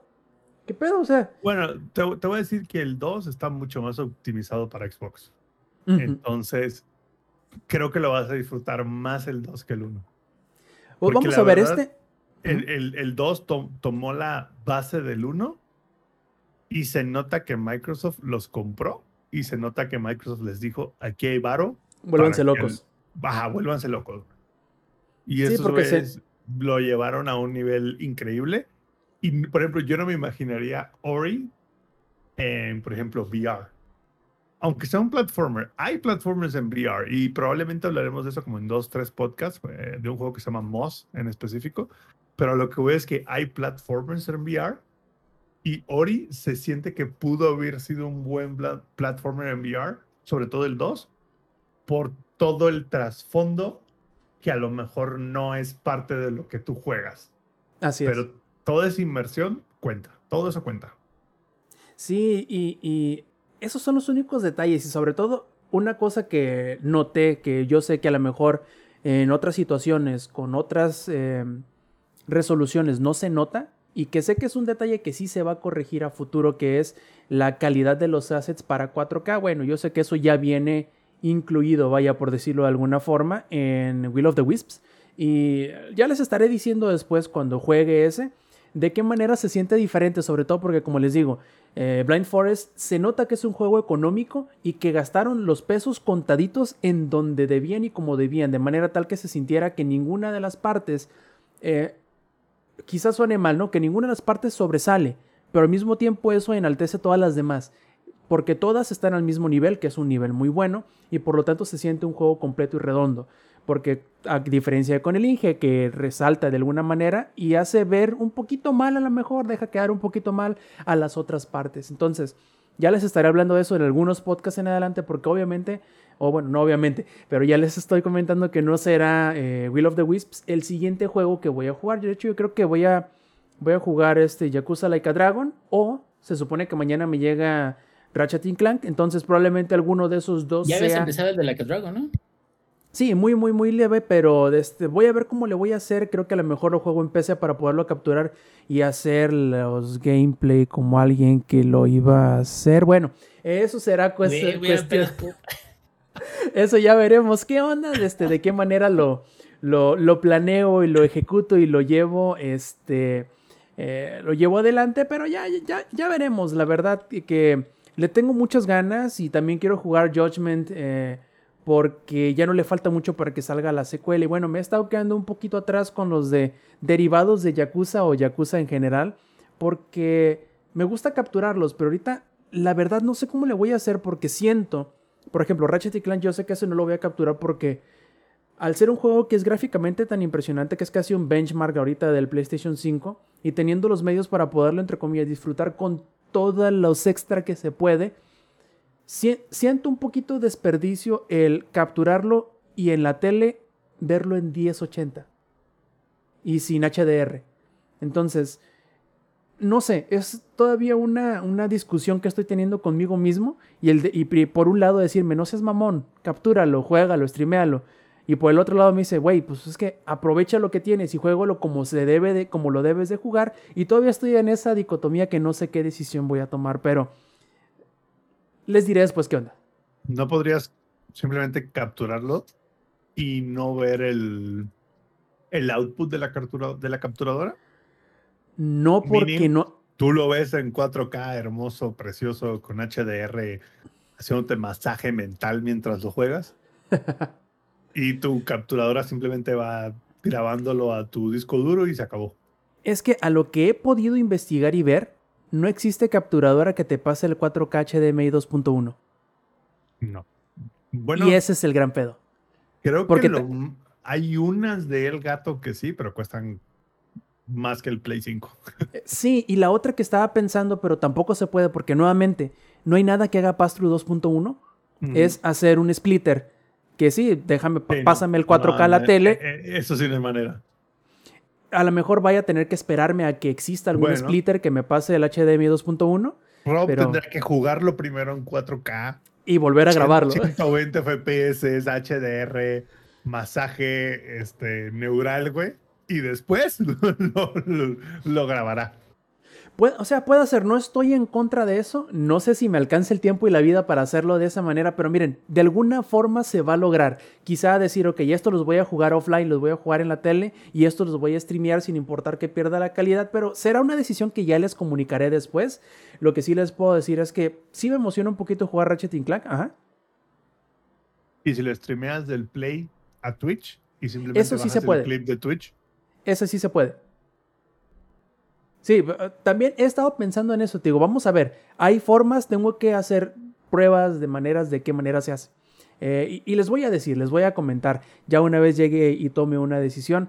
Pero también la decisión que debemos de tomar en este preciso instante es la de terminar el podcast, plebes. Pero antes de terminarlo, vamos a pasar a las despedidas, a los saludos.